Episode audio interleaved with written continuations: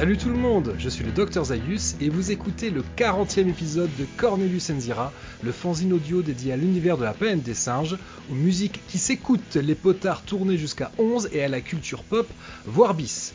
Et aujourd'hui, c'est un épisode un peu particulier car oui, peut-être vous écoutez cet épisode via YouTube et quand on est sur YouTube, on a le droit de commencer en disant que c'est un épisode un peu particulier. Hein. Activez la cloche, lâchez un pouce en l'air et n'oubliez pas le Tipeee en sortant.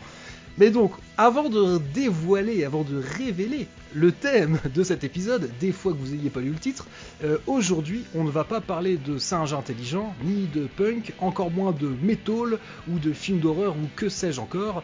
Euh, alors, pourquoi je dis que cet épisode est spécial Déjà parce que aujourd'hui je reçois un petit peu plus d'invités qu'à l'accoutumée, dont certaines et certains sont là pour la toute première fois. Donc je vais commencer par présenter bah, les nouveaux arrivants et arrivantes. Donc j'ai la joie d'accueillir ce soir Pauline. Pauline, donc anciennement de Star Trek pour les nuls et pour une poignée de review, et désormais euh, membre du podcast Pauline et Thierry in the Evening. Comment tu vas Pauline? Ça va. Voilà, bon, alors, je parlais de Pauline et Thierry in the evening et incroyable Notre deuxième invité s'appelle Thierry Salut Comment ça va Thierry? Ah ça va bien, ça va bien, je suis content d'être là. Bah écoute, très content de vous recevoir tous les deux. Euh, voilà, je, suis content de, recevoir une partie de, de, l'ancienne équipe de Pour une poignée de review. Et notre troisième invitée, elle, elle met les pieds où elle veut et le plus souvent, c'est dans la gueule. donc je suis vraiment ravi euh, de te recevoir ce soir, Charlotte. Donc Charlotte du podcast Les Pieds dans la Gueule. Euh, également, tu participes euh, à pas mal d'épisodes du James et Faye Universe, hein, on va dire. Notamment, on a supprimé les rushs. T'as aussi un podcast qui s'appelle Objectif Cinéma, si je ne me trompe pas. Ou je dis n'importe quoi. Motif Cinéma, oui, tout à fait. Sur les, sur les films pour enfants. Mais en, le disant. parce que je me demande si. Mais en le disant, je me suis si Rémi t'a pas induit, induit en erreur, mais. De toute façon, c'est toujours la faute de Rémi. Mais... voilà, on va dire ça pour ce soir. Mais on a aussi un autre invité qui, lui, par contre, est un habitué, un podcasteur 5 euh, étoiles. Hein, je suis obligé de le dire parce qu'on fait partie du même label. Et euh, donc, c'est mon ami Draven des podcasts Artefrac, Galactifrac et bien évidemment 24 FPS, le podcast avec ou sans spoiler. Comment ça va, Draven? Salut Doc, moi ça va super bien. Le seul truc c'est que t'as dit tout ce dont on n'allait pas parler, du coup je me demande ce que je fous là, parce que euh, c'est à peu près tous les thèmes pour lesquels je suis invité d'habitude. Ah oui, voilà, et nos auditrices et hein nos auditeurs sont dans l'expectative, mais, mais, que, mais, que, se passe-t-il? Et surtout, hmm. j'ai dit, cet épisode est particulier, alors pas un seul titre, pas juste parce qu'il y a un poil plus d'invités que d'habitude, c'est parce qu'il y a encore un dernier invité à présenter, euh, mais justement, je vais lui lâcher les rênes, c'est lui qui va s'occuper de cette émission, donc c'est notre ami Rémi, hein, podcasteur à la retraite. Comment ça va Rémi? Salut, bonjour, euh, bonjour à toutes et à tous. Ça va très très bien, très très bien. Merci euh, de, cette invitation et merci à toutes et à tous d'être venus d'ailleurs pour papoter de, ce dont on va parler ce soir. Mais justement, Rémi, de quoi va-t-on parler? Eh bien, on va parler crochet. voilà, une maille à l'endroit. Non, pas du tout. Non, ça c'est le tricot, une maille à l'endroit, une maille à l'envers. Pardon, ah, mais ça, bah, tu vois, peut-être que c'est pour ça qu'il faudrait en parler. Quoi. Euh, donc, euh, ce soir, on va parler de euh, du divulgachage, du spoiler et de sa place dans notre cœur à toutes et à tous. Il y, a, quelques mois, j'avais sur mon, petit streetcast posé la question de, qu'est-ce que les gens pensent de ça, en sachant que bah, on va en parler dans 5 minutes, mais moi ça me c'est pas quelque chose qui me choque particulièrement les, spoilers. Et en fait, il y avait eu quelques quelques réponses, qui ce qui arrive assez rarement parce que d'habitude dans mon streetcast, je dis eh, qu'est-ce que vous préférez, euh, les spaghettis ou les macaronis? Et personne me répond. Et alors là, quand j'ai parlé de spoilers, j'ai reçu plein de MP, j'ai reçu quelques messages des, capsules, dont euh, la plupart des, personnes euh, qui ont envoyé les capsules sont là ce soir. Euh, et, du coup, euh, merci euh, Zaius parce que tu m'as dit ah, j'aimerais bien en parler pour de vrai. Ce qui sous-entendrait peut-être que le, streetcast n'est pas un vrai podcast. Alors ça, c'est pas, très... Non mais, non, mais, j'ai jamais dit un truc pareil. non, non, non, ça se trouve, je l'ai dit comme ça. Hein. Mais... Et du coup, non, non, je, je, je, pars, comme tu l'as dit, tu as lâché mes brides, du coup, je suis un peu en roue libre. Et donc, donc voilà, j'ai pris préparer un semblant de plan en sachant que voilà, c'est surtout l'occasion de, de, papoter en espérant que ce soit pas trop bête ce que l'on s'apprête à dire. Et et voilà, en sachant que c'est très simple, il y a un moment, euh, je, me tourne vers les auditrices, les auditeurs, euh, si vous m'entendez euh, faire un point Godwin, c'est très probablement que ça y est, on a atteint le point de non-retour et que j'ai perdu mon argumentation. Ce qui devrait arriver au bout de 10, 15 minutes. Ça sera la fin de l'épisode. c'est ce qui, ça s'est arrivé deux, trois fois. Mais bon. Euh, voilà, du coup, je j'ai pas bien compris en fait, Zayus, c'est moi qui gère le, le... Ah ouais, ouais, ouais, moi je te. ça y est, eh, moi j'ai tout donné là. Non, juste à la fin, je reprendrai les rênes à la fin pour faire la conclusion, tu vois, euh, présenter le générique de fin. Et basta cosy. Moi, c'est. Moi, après, moi là, je, je vais être sage. Euh, comme si j'étais. Non, parce que je comme si j'étais invité. Non, parce que quand je suis invité, je suis pas sage. Mais, euh, mais moi, je, je, parle quand tu me donnes la parole. C'est. D'accord. Alors, ferme ta. Alors, ben, donc, il y avait le, le, premier point, parce qu'on est là pour parler donc du, du spoil. Déjà, est-ce que vous préférez que l'on dise spoil ou divulgachage, ou on s'en fiche, on dit ce qu'on veut? On s'en fiche, on dit ce qu'on veut? Très bien. J'accepte. Donc déjà, euh, comme dans tout bon euh, argumentaire euh, et bonne discussion, il faut définir de, la chose dont on parle. Alors qu'est-ce que c'est que le spoil? Est-ce que c'est plutôt un voile sous le vent ou un genre de frontière mexicaine? En fait, à quel moment une information devient-elle importante? À quel moment est-ce que cette, la divulgation de cette information devient-elle gênante? Et quand je parle de voile sous le vent, je dirais le moment où en fait on s'en fiche totalement de, ce qu'est le spoil. Et la frontière mexicaine, ben, euh, ça représenterait ce, fantasme qu'avait une certaine personne américaine euh, de s'imaginer qu'en créant un mur complet, euh, rien ne se verrait, rien ne se passerait, et ça serait totalement opaque et inébranlable. En fait, l'idée, c'est de positionner chacun chacune ce soir pour dire quelle est notre position par rapport au spoil. Du coup, le, le spoil, je vais juste tenter une mini définition, vous me direz si vous êtes euh, d'accord ou pas. Euh, je, suppose que c'est euh, le moment où on révèle non pas forcément une, finalité, mais la manière dont elle se déroule. Si je vous dis qu'à la fin du Seigneur des Anneaux, les gentils gagnent, les méchants perdent, je pense pas que ce soit vraiment un spoiler. ah d'accord, on en est là. ah oui. Est-ce que dire que le Seigneur des Anneaux est un film, c'est un, spoiler Alors à la base, c'est pas un film. c'est juste une erreur, pas un spoiler. ah, le Seigneur des Anneaux est une erreur, en effet, je, suis assez d'accord avec toi. Mais du coup, voilà, donc, donc pour toi déjà, dès le début, euh, révéler le, la, finalité d'un film... Euh, non mais révéler, révéler quoi que ce soit, pas juste la finalité révéler quoi que ce soit. C'est, c'est, ça peut être même quelque chose qui se passe euh, au début. Euh, on, on, a parmi les exemples qu'on va probablement évoquer, il y, a, il y, a, Terminator 2, et ce qui est important dans Terminator 2, c'est pas forcément ce qui se passe euh, à la fin. Mais au début. Donc non, non, n'importe quel élément d'un film dévoilé à l'avance pour moi, je le considère comme un spoiler. Ok. Mais justement, Draven, là, t'évoques Terminator 2. Et hmm. justement, il y a un point qui est très intéressant, je trouve, dans, Terminator 2, c'est que il y a une des bandes annonces, je ne pense pas la première, mais là, là-dessus, c'est toi le spécialiste. Hmm. Mais il y a une bande annonce qui, clairement, pour moi, c'est un spoiler. Complètement. Si, je devais faire découvrir euh, Terminator 2 à quelqu'un aujourd'hui, on va dire quelqu'un de plus jeune, qui serait complètement passé à côté. Bon, déjà, je dirais, on regarde d'abord le 1. bon, ça, c'est notre, notre, approche. Mais, euh, mais je ne lui dirais absolument rien du 2. Et, euh, parce que, ouais, je, je trouve que, et peut-être que là, peut-être que je vais déjà, j'anticipe un peu sur ce qu'on va dire plus, plus tard dans, dans l'épisode, mais tu fais ouais, tu gâches, oui, le terme spoilé, une partie de l'expérience que tu ne peux avoir qu'au premier visionnage à moins d'avoir des petits problèmes de mémoire. Euh, donc après, on peut, voilà, libre à chacun de déterminer si c'est grave ou pas. Hein. Je pense qu'il n'y a aucune loi euh, qui régit l'univers euh, qui, qui pourra déterminer si oui ou non c'est bien ou c'est mal. Mais, mais ça, je pense que c'est quelque chose qu'on peut dire objectivement, c'est que oui, si on te dit à l'avance certains éléments d'un film, bah oui, tu, on t'enlève une, une, partie, on t'enlève une partie de l'expérience qui s'appelle la surprise. Oui. Ok. Euh, euh, mais est-ce que c'est toujours une surprise? Genre, pour reprendre Terminator 2, euh, Est-ce que le fait que Terminator soit réutilisé par les résistants, enfin c'est un est-ce que c'est pas plutôt un élément d'accroche hein, justement euh, dans cette bande annonce Tu dès le début en plus, c'est pas forcément un, un truc qu'on te, dans, dans, lequel on te fait attendre. Justement, Pauline, euh, je, je, comprends ce que tu veux dire, mais je pense que c'est tellement maintenant, on va dire, rentré.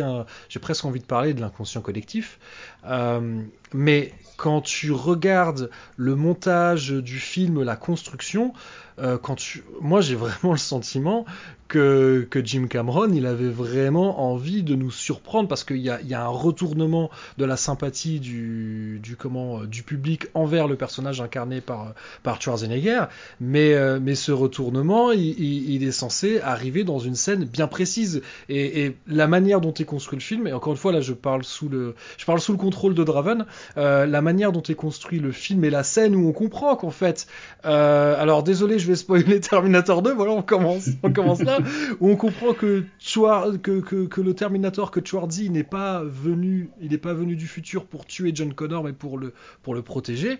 Euh, moi, quand je regarde le film et quand tu analyses la, la grammaire cinématographique qui est utilisée, euh, pour moi, euh, James Cameron, il a cherché à nous induire en erreur. Je sais pas, je sais pas, Draven, Thierry ou les autres, si vous pensez la même chose. Ben, si on regarde, oh, c'est vrai que aujourd'hui tout le monde, quasiment tout le monde sait que Schwarzy c'est le gentil dans le film, mais en vérité, si on regarde vraiment attentivement le film, toute la mise en scène du premier quart d'heure ou des premières 20 minutes nous montre un Schwarzy qui, dès son arrivée, est violent, notamment avec les motards, euh, menaçant. On joue aussi sur l'aura du premier film, euh, puisqu'il a le même comportement. Et par contre, l'autre, le T-1000, on ne le voit pas faire quoi que ce soit de violent. et, et, on le voit sourire, euh, on le voit beaucoup plus sympathique. Avoir une tête de méchant. Ouais, il a quand même une tête de méchant. une tête de méchant qui sourit, ouais. Ah ouais, toi, Charlotte, tu penses qu'il a une tête de méchant? Pas évident. Euh, oui. Ouais, moi je suis d'accord avec Charlotte. Ok. Il a un sourire vicieux. Désolé, on va nous taguer d'Élise Faciès, mais là, en l'occurrence, il a vraiment une tête de méchant et il est filmé de manière à avoir les oreilles encore plus pointues qu'il ne les a réellement. Euh, ce, cher Patrick, euh, David Patrick, non. Attends, Rémi, tu veux dire que les oreilles pointues, ça te pose un problème? Intéressant. Ah, les elfes, je déteste les elfes. Et les vulcains. Mais les hobbits aussi. Ah, mais oui, mais. mais, mais du coup, le, la volonté de, du réalisateur dans ce film-là, elle avait forcément une date de péremption. Ah oui, bien sûr. Ça, Pauline, ouais, moi je suis d'accord. Oui, effectivement, le, spoiler, il a, oui, il a une date de péremption. Qui est assez rapide même d'ailleurs, parce qu'à partir du moment où tu décides de sortir un, ouais, oui, mais je veux dire pas forcément euh, dans dans l'expérience du spectateur, mais aussi dans le dans le temps où au bout d'un moment le personnage est, enfin le personnage est tellement connu que toute personne euh, qui va voir les films euh, là actuellement aura entendu parler de, des films, des séries et de tout ce qui est ressorti derrière et saura que bah, au bout d'un moment euh, le Terminator c'est un gentil. Tout à fait. Euh, c'est alors là, on, s'est peut-être un petit peu avancé sur le débat parce que là, on parle presque déjà plus du twist que de la notion de spoiler en elle-même. Euh, et effectivement, le twist ne marche qu'une seule fois euh, en théorie que que la première fois que tu vois le film.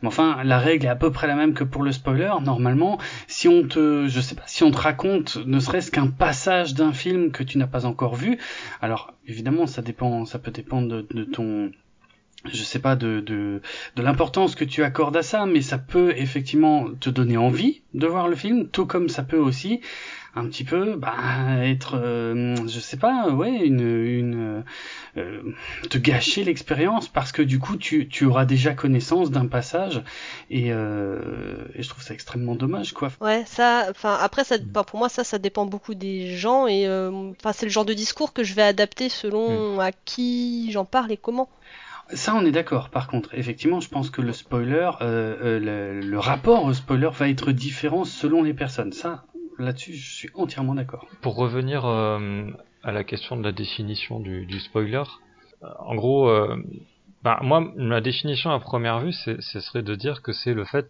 de, révéler des éléments clés de l'intrigue. Alors, qu'est-ce qu'un élément clé de l'intrigue? Je pense qu'on va en débattre plus tard de toute façon.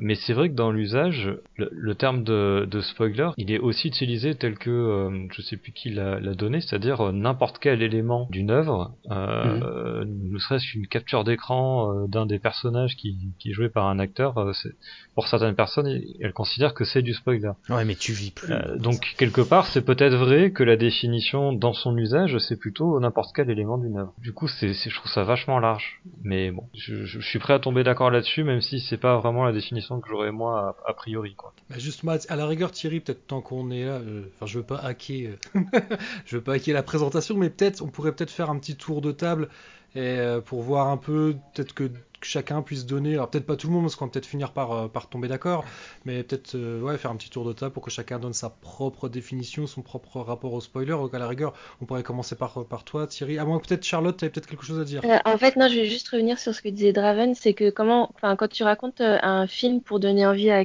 à quelqu'un, comment tu fais? Du coup Tu donnes aucun élément ou tu dis juste regarde le film ou tu Alors j'avoue, Ouais, ça c'est un exercice qui est ah, super difficile.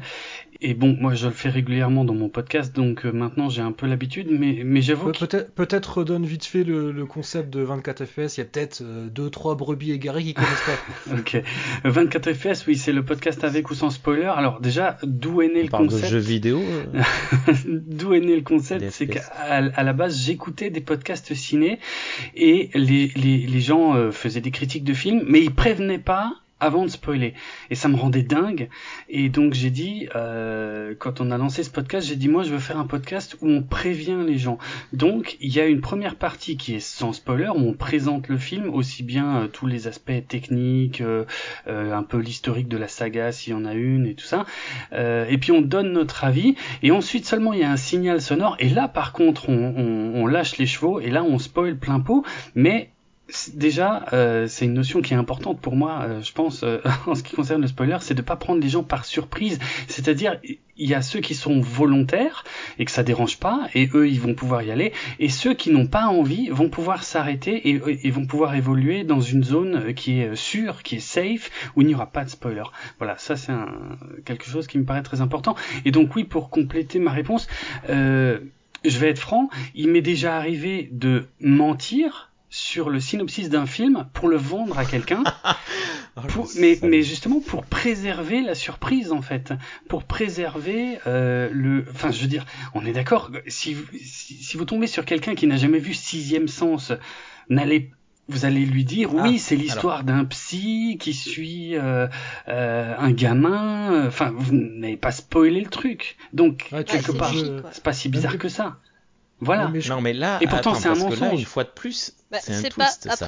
L'affaire sixième sens. Ouais, c'est un twist. J'avoue. mais révéler un twist. Euh, mais est-ce que tu révélerais que à la fin du Seigneur des Anneaux, le méchant perde et que les gentils gagnent?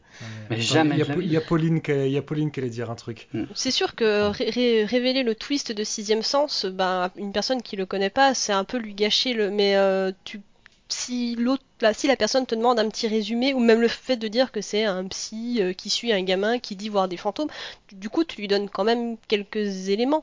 Et lui donner ces éléments là, ça lui gâche pas la surprise, il va pas dire "Oh bah mince alors Bruce Willis joue un psy, ça m'a gâché la ça me gâche le film. non, non, bien sûr. Mais voilà, non, mais juste pour dire, effectivement, un petit synopsis n'est pas un spoiler, on est d'accord, je suis pas à ce point non plus. Ah bah, euh, je sais pas, parce qu'au début, enfin, de ce que je comprenais que tu disais, c'était euh, révéler tout élément hmm. du film. Mais du coup, c'est bien de euh, préciser. Jérôme, ouais. Draven, pardon, donne-moi envie de regarder Les Fils de l'Homme. Ah. Les Fils de l'Homme, ça se passe dans un futur très proche où l'humanité n'a plus d'enfants et on va suivre le destin incroyable d'un personnage qui va être mené, enfin qui va être mêlé à une histoire qui le dépasse complètement et, euh, qui va l'amener vers un destin euh, de dingue. Tu vois, je donne vraiment pas de détails. Pour moi, je, je, je te fais un peu le portrait de la situation, mais je te donne rien sur le scénar et même, tu vois, là, je, te rejoins un peu, Draven, quand tu as dit un truc, parce que je me surprends à le faire. Là, je pense notamment euh, les épisodes que je fais sur le festival de Gérardmer, où, où, je dois résumer rapidement le film. Et j'ai quand même, voilà, j'essaie de pas faire de spoiler, en tout cas, rien de révélé de majeur. Et ça m'arrive parfois de faire un synopsis qui est. C'est pas qu'il est faux, mais je volontairement, je vais un peu, euh, je vais dire certaines choses qui peuvent un peu prêter à confusion parce Mm. que le film, au début, tu sens qu'il y a une volonté de que ça prête à confusion. Et, et donc ouais, Ouais. ça m'arrive parfois de volontairement grossir un truc ou diminuer un euh, quand je vais raconter le film parce que euh, parce que je pense que c'est comme ça que la réalisatrice ou le réalisateur a pensé, euh, enfin a voulu manipuler. C'est une façon de parler, hein, mais c'est juste oui quand, tu écris un scénario, quand tu réalises un film, tu essaies d'orienter là où tu as envie les, les- les spectatrices et les spectateurs. Enfin, je, je crois. Je suis complètement d'accord, c'est ça, c'est c'est un exercice délicat. Hein. Et après, oui, c'est peut-être un peu fort quand je parle de mensonge, mais euh, si on a envie de faire découvrir un film qu'on aime à quelqu'un, on va on va pas tout lui dire, quoi. Même si c'est pas des twists, on va on va en garder sous le capot. Et tu vois, euh, quand tu présentes euh, les fils de l'homme, euh, il y a, il y a quand même, je trouve que dans ton résumé, il- ça le différencie pas forcément d'autres films d'anticipation. C'est Et difficile. le, ouais. le, le, le tournant euh, du film, euh, il, il est quand même important pour donner envie de le voir. Enfin, pas le tournant, mais ce qui déclenche en fait l'histoire, euh, Mm. ça reste important, je pense, pour donner envie de le voir, parce que c'est ça qui le différencie en fait.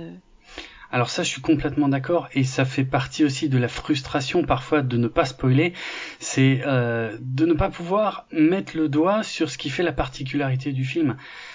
C'est difficile, mais c'est un choix que je fais. Et euh, ouais, voilà, je sais pas quoi dire d'autre. C'est, un choix que je fais en fait. Et. En fait, il y a que euh, ta passion euh, pour le film qui peut donner envie, quoi. ouais, Il Ouais, faut vraiment être hyper motivé, quoi. faut me faire confiance. Non, mais j'avoue, faut me faire confiance. Et c'est pas ouf, c'est pas ce qu'il y a de mieux comme argument. Après, ça dépend des films. Il y a peut-être des films où je m'en sortirais mieux. Sur celui-là, c'est sûr que si, à, à la limite, je peux passer par le côté technique et dire oui, mais il y a des plans séquences de malades Oui. dans ce film que t'as jamais vu ou des trucs Ouais, comme mais ça, c'est vachement spoiler. Bah non. Bah attends, ça fait partie des... des, des... D'abord, c'est un point de révélation parce que le film s'ouvre sur un plan séquence assez, assez fou. Ouais. Et, euh, et c'est, c'est quelque chose qui te happe euh, immédiatement. Ouais, alors est-ce que ce serait un spoiler ça? Parce que c'est vrai que pour les aspects techniques, je pense que je suis pas contre euh, le fait qu'on me le révèle parce que. Mais c'est vrai que c'est c'est bien vu quand même ce que tu viens de dire Rémi, parce que tu Moi, vois. je préfère m'en rendre compte. Ouais, mais parce que je crois que je le savais pas la première fois où je l'ai vu.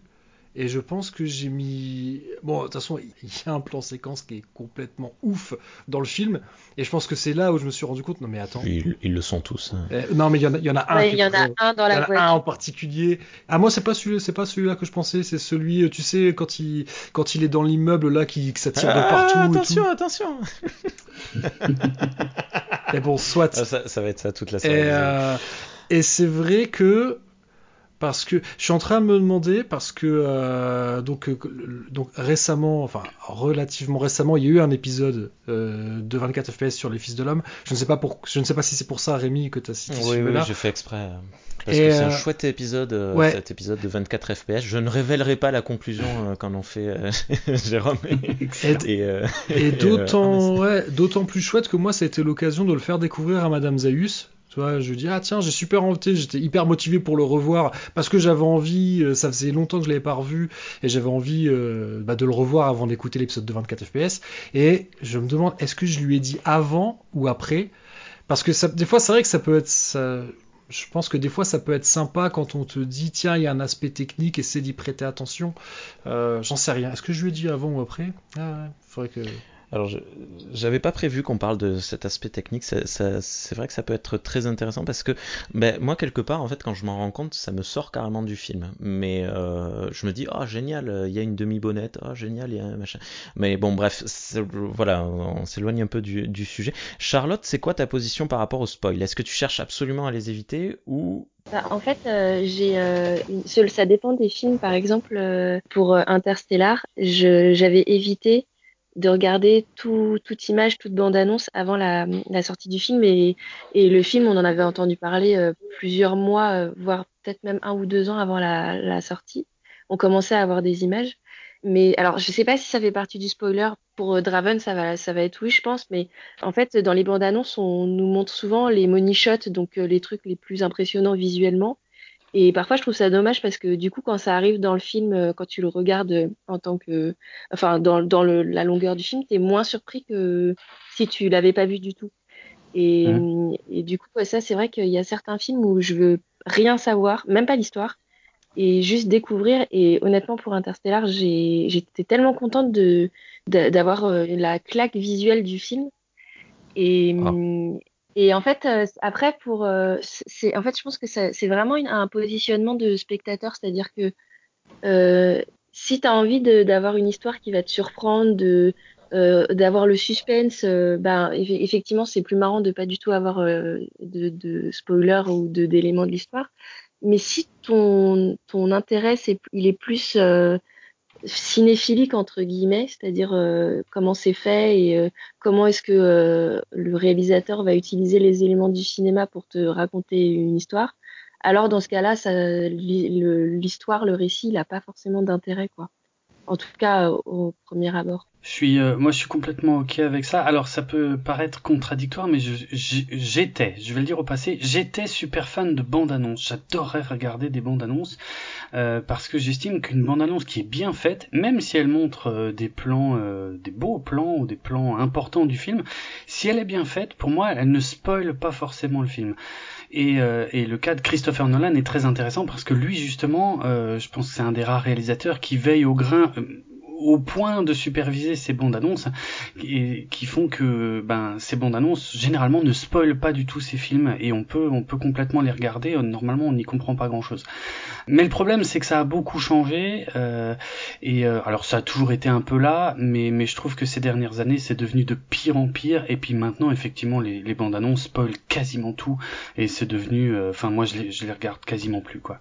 Est-ce que hum, alors je petit pardon petite parenthèse intéressante les bandes annonces de Jordan Peele, des films de produits euh, ou réalisés par Jordan Peele, est-ce que tu les regardes? Parce qu'il nous ment éhontément dans toutes les bandes annonces.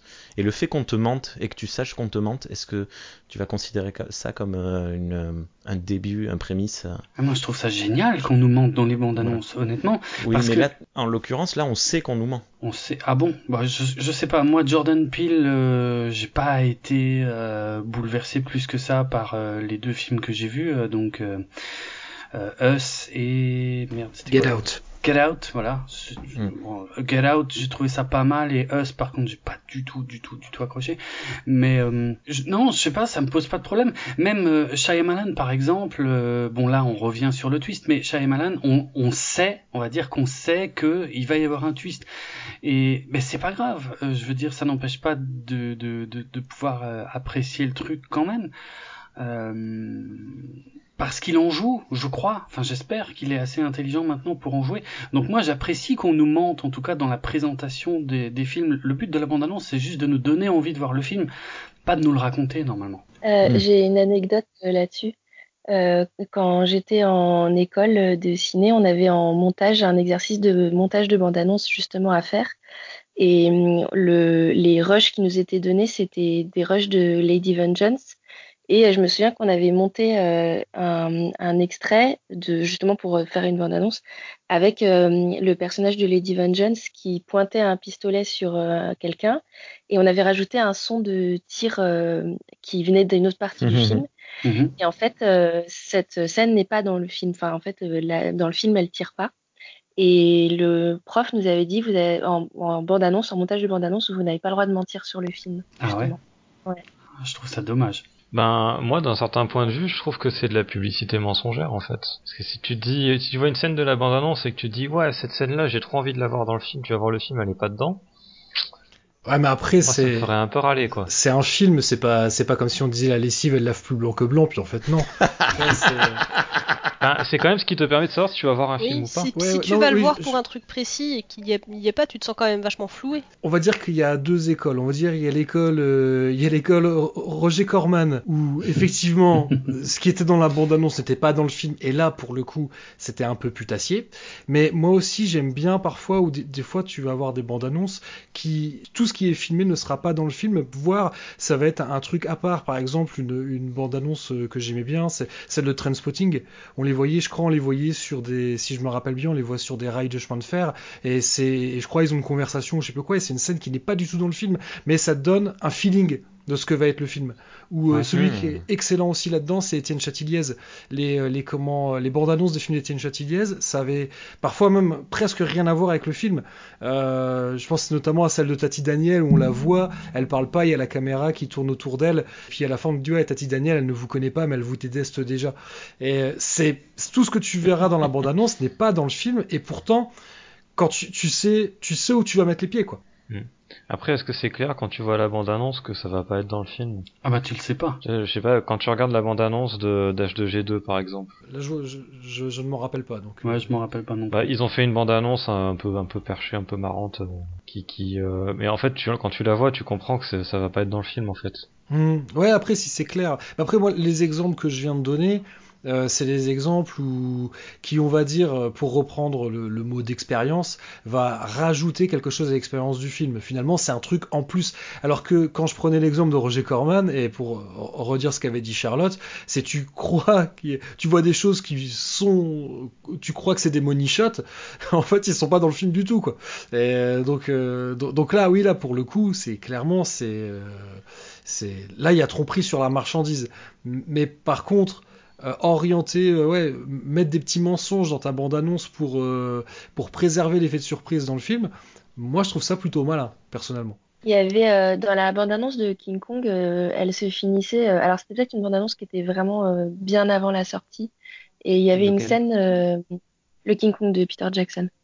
Enfin, cela dit, oui, parce que je suis pas si vieille que ça. Rémi. mais non, mais c'est pas. ah, C'était pas du tout le sous-entendu. en fait, euh, c'est juste euh, qu'à la fin, il y avait une image que j'avais trouvée vraiment incroyable. Enfin, la scène euh, était, était super belle. Et je me rappelle qu'en voyant le film, elle n'était pas dans le montage final, en fait.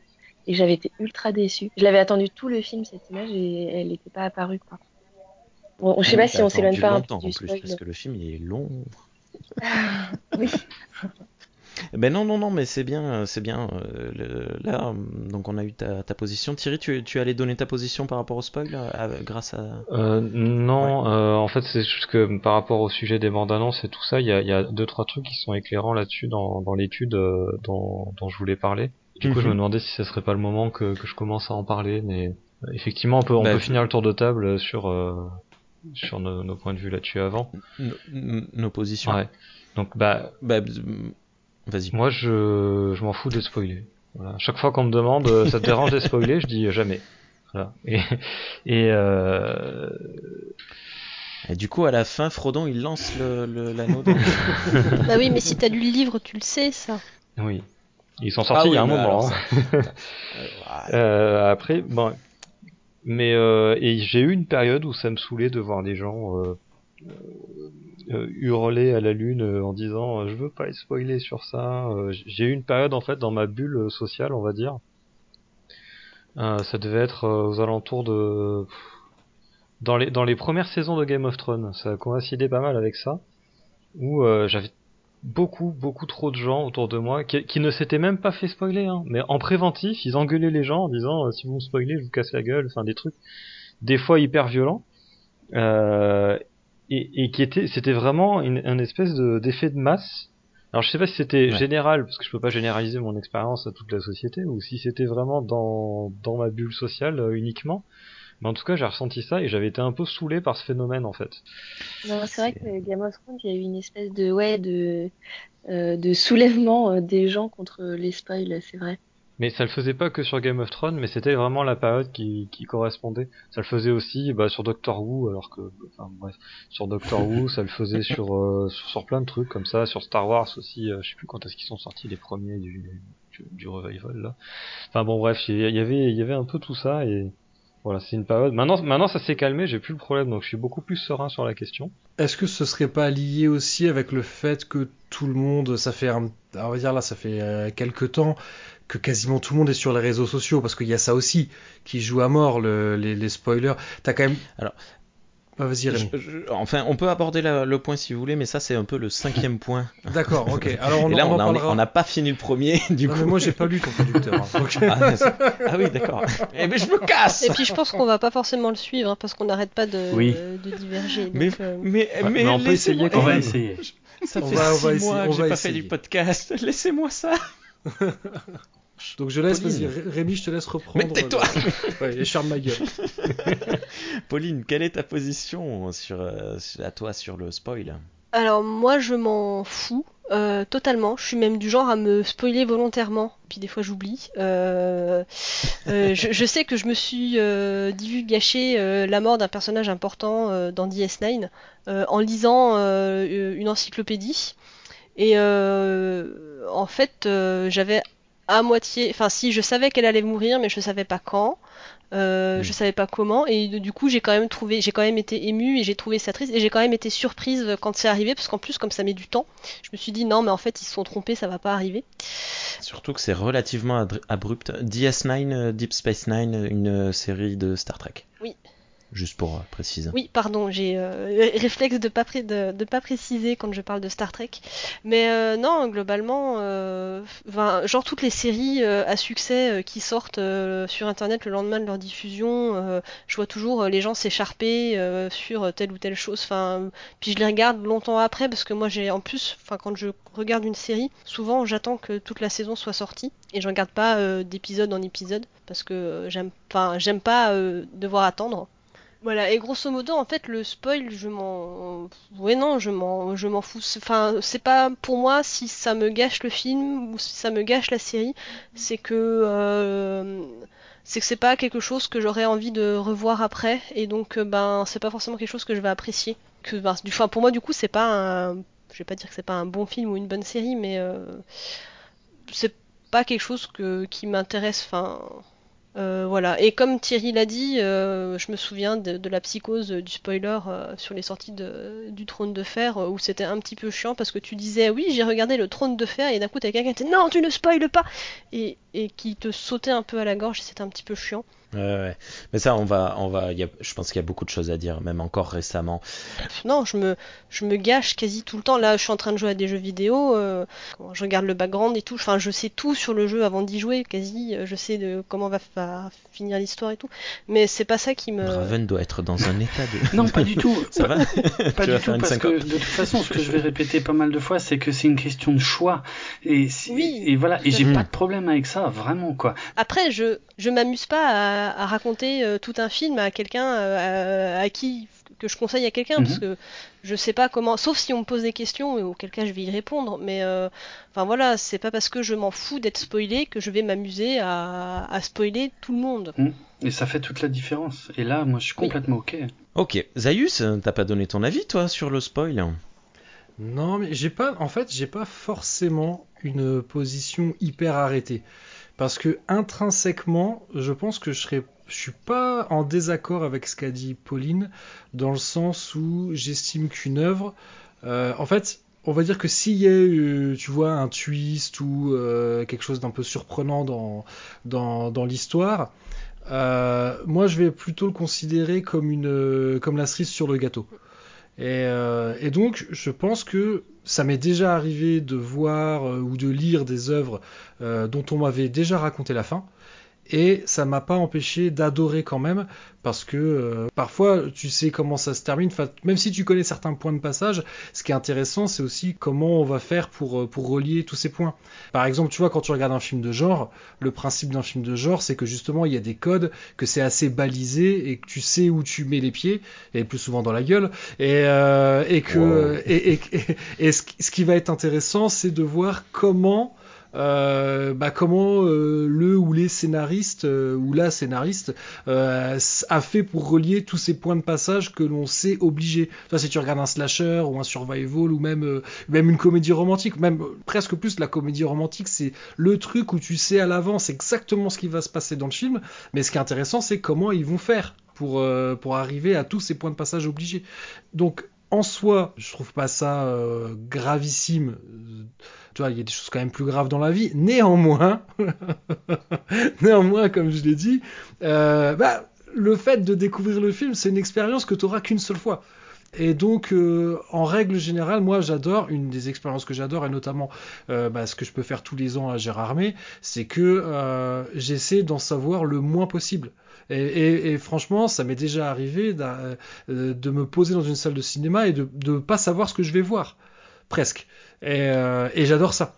C'est vraiment un truc, c'est vraiment un sentiment que j'adore après, des fois, tu as des mauvaises surprises. C'est hein. un sentiment que tu adores, mais euh, ponctuellement. Tu vas pas aller à chaque fois que tu vas au cinéma dire euh, donnez-moi une séance euh, au hasard. Ouais, non, bien, on, est d'accord, mais ce que je veux dire, c'est qu'il y a certains réalisateurs, je sais que le prochain film, j'ai envie d'aller le voir, bah, c'est pas la peine que je me renseigne à mort. Et hmm. bon, je vais quand même, il y a un moment, il faut bien que je parle de la planète des singes.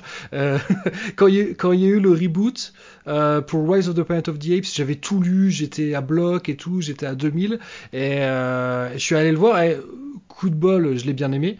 Et, euh, mais pour les suivants, je me suis dit, bah non, finalement, euh, je sais pertinemment que je vais y aller. Donc j'ai acheté euh, tous les magazines qui sortaient et tout, je les ai achetés. Mais j'ai attendu de voir les films pour les lire. Euh, parce que je me suis dit, de toute manière, je vais aller les voir.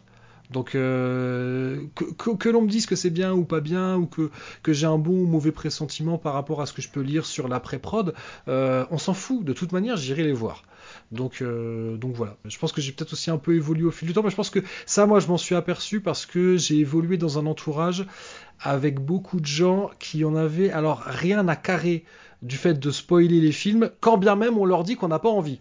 Et donc je pense que euh, un peu par réaction, je me suis mis à, lire des bouquins juste juste par rapport au titre, sans même lire le quatrième de couverture. Euh, voilà, peut-être. Et, c'est vrai que ouais, j'aime bien, euh, j'aime bien ça. D'accord. Thierry, tu avais une chose à nous révéler. Euh, ouais, révéler, pardon. En fait, j'en ai déjà parlé dans, dans ma capsule. C'était d'ailleurs la seule chose dont j'ai parlé dans ma capsule en, réponse à ta, question sur ton, sur ton streetcast. Mais du coup, je voulais profiter euh, de, d'être ici pour, euh, pour en parler plus longuement. Parce qu'en fait, du coup, le, l'effet des spoilers sur, euh, sur, les, sur les spectateurs ou les lecteurs, ça a été étudié scientifiquement en fait. Et donc, et donc voilà, je propose de vous parler de, de ce qu'en dit la, la science. Donc en fait, l'étude s'appelle Story Spoilers Don't Spoil Stories. Donc ça, c'était le, c'est le titre qu'ils ont trouvé après avoir fait l'étude. Hein. Euh, elle a été réalisée par euh, Jonathan D. Levitt et Nicolas J.S. Christenfeld. Parce qu'on peut dire que le titre euh, spoil le, la finalité. Oui, tout à fait, exactement. Mais je pense que ça, c'est ça que ça, ça devait. Enfin bref. euh, donc, en fait, au départ, ce qui, ce, qui, ce qui a donné envie aux auteurs de faire cette étude, c'est ils, se posaient la question sur ce paradoxe. C'est pour les histoires à suspense où les révélations finales ont une grande importance. Euh, ils ont bien constaté que euh, beaucoup de gens faisaient tout pour éviter de connaître la fin par avance, par exemple. Euh, mais ils ont constaté en même temps que les personnes euh, vont relire ou revoir les films une deuxième fois, une troisième fois, les ces mêmes films ou ces mêmes livres, donc en connaissant la fin. Et du hmm. coup, ils se disent, alors s'ils prennent du plaisir à relire une histoire dont ils connaissent déjà la fin, est-ce que, qu'est-ce qui se passe? Il y a une sorte de paradoxe. Et du coup, voilà, ils se demandent euh, dans quelle mesure les divulgachages, euh, ça va gâcher une histoire. Donc, euh, ils ont ils ont établi un, protocole expérimental. ils ont ils ont pris 819 personnes. ils ont pris ils ont ouais ils ont ils ont pris des ils ont ils ont classé des des récits. Alors, par mesure de simplicité, c'est des nouvelles ça coûte moins cher que de diffuser des films euh, individuellement à des personnes et c'est moins long. Euh, donc ils ont euh, ils ont pris ils ont classifié trois types de nouvelles les récits à twist justement les récits à mystère donc vraiment le truc où tu sais qu'il va y avoir des révélations, le truc te tease un peu, de quoi on va parler, il y a un truc bizarre, voilà. Et des récits qui sont simplement évocatifs, qui n'ont pas de, qui n'ont pas de suspense en fait, c'est juste une histoire euh, qui se déroule comme ça. Et euh, pour chacune de, pour chaque histoire qu'ils ont fait, donc en, fait il y a quatre histoires par euh, type d'histoire. Donc pour chacune, ils ont rédigé un paragraphe qui résume le scénario complètement et qui révèle la fin d'une manière qui semble pas volontaire, pour pas pour pas influencer les personnes, pour pas leur donner l'impression qu'on les qu'on les spoil pour les faire chier quoi. Sachant que les personnes qui allaient lire les histoires ne savaient pas que c'était ça le sujet de l'étude, ils savaient que c'était sur les histoires, mais sans plus. Et euh, ces paragraphes, ils étaient conçus pour être euh, présentés dans deux conditions différentes, soit comme des textes indépendants qui sont mis euh, à côté de l'œuvre sur une feuille à part, soit comme des introductions intégrées au récit. Donc dans ce hmm. cas-là, ils ont ils ont fait comme si c'était l'auteur finalement qui avait écrit ça, l'auteur de la nouvelle. euh, pour donner l'impression qu'en fait c'est l'histoire qui s'auto s'auto divulgage en quelque sorte. Euh, on verra plus tard pourquoi ils ont qu'est-ce qu'ils voulaient tester en faisant ça. Euh, voilà, donc euh, quatre nouvelles euh, pour chaque type d'histoire, ça je l'ai dit. donc après, chaque chaque personne qui participe à l'expérience lisait trois nouvelles. donc une qui était divulgachée par le paragraphe mis à part, une qui était divulgachée par le paragraphe intégré au récit, et une qui n'était pas divulgachée du tout. Le, alors évidemment, le, le, choix des nouvelles qui, qui étaient présentées euh, aux personnes et l'ordre dans lequel elles étaient présentées était organisé de manière à ce que chaque histoire soit euh, lue avec la même fréquence dans les différents ordres possibles, pour qu'il n'y ait pas de de comment on dit de, de, de, parasitage du fait que ben celle-là elle a tout le temps été lue en premier voilà, pour que ça soit bien euh, bien homogène à ce niveau-là. Hmm. Euh, et ensuite après avoir lu ça, ils notent euh, chaque nouvelle sur le plaisir qu'ils ont eu à les lire sur une échelle de 1 à 10. 10 étant euh, j'ai adoré, c'était le meilleur truc que j'ai lu de ma vie, et 1 euh, c'était le Seigneur des Anneaux. Euh, j'aurais préféré plonger dans un bain de piranha plutôt que de lire ça. Enfin bref, voilà. voilà. les, et donc il donc il y avait plusieurs questions. Il y avait donc cette note là. Il y avait un champ qui leur demandait s'ils l'avaient déjà lu avant de participer à l'étude. Donc ça, ça a servi à les enlever des données, puisqu'évidemment, euh, ils sont plus pertinents. Euh, et il y avait un champ libre aussi, euh, pour voir s'ils avaient des, des, commentaires à faire, des choses comme ça. Voilà, alors qu'est-ce que ça a donné comme résultat? C'est que quel que soit le type d'histoire, les gens ont significativement plus apprécié les histoires quand elles étaient divulgachées que quand elles ne l'étaient pas. pas mal. Par contre, les paragraphes de divulgachage qui étaient intégrés dans l'histoire comme s'ils en étaient une introduction n'ont eu aucun effet significatif, ni dans un sens ni dans l'autre. Ça veut dire qu'ils se rendaient même pas forcément, les, personnes ne se rendaient même pas forcément compte que qu'elles avaient été, euh... si. Euh, bah, ça, ça avait pas d'importance en euh, fait. Ouais, d'accord. Ils cherchaient pas à savoir si c'était du spoil ou pas, mais dans les deux cas en fait, c'était, on leur disait pas de quoi c'était question. Et c'était vraiment fait pour, pour pas leur donner l'impression qu'on les spoilait exprès en fait, parce que justement ça aurait pu interférer avec le avec l'étude. Voilà, on est dans du, du simple aveugle quoi. Hmm. Et donc du coup, qu'est-ce qu'en concluent les auteurs euh, de ça? Du coup, ils, comme toujours, ils font des hypothèses, euh, ils font des, des, ils ont des conclusions là-dessus. Donc ils disent que peut-être que si les gens apprécient plus l'histoire quand ils ont été divulgachés dessus, c'est peut-être parce qu'en connaissant euh, l'intrigue et le et même le, twist final quand il y en a un, ça leur permet un peu euh, mentalement d'organiser les, développements de l'histoire, d'anticiper euh, les implications des événements, de résoudre les ambiguïtés qu'il y a au cours de la narration, de la lecture, ou qui font que que des fois il y a des trucs un peu bizarres mais qui sont faits exprès par rapport à la fin.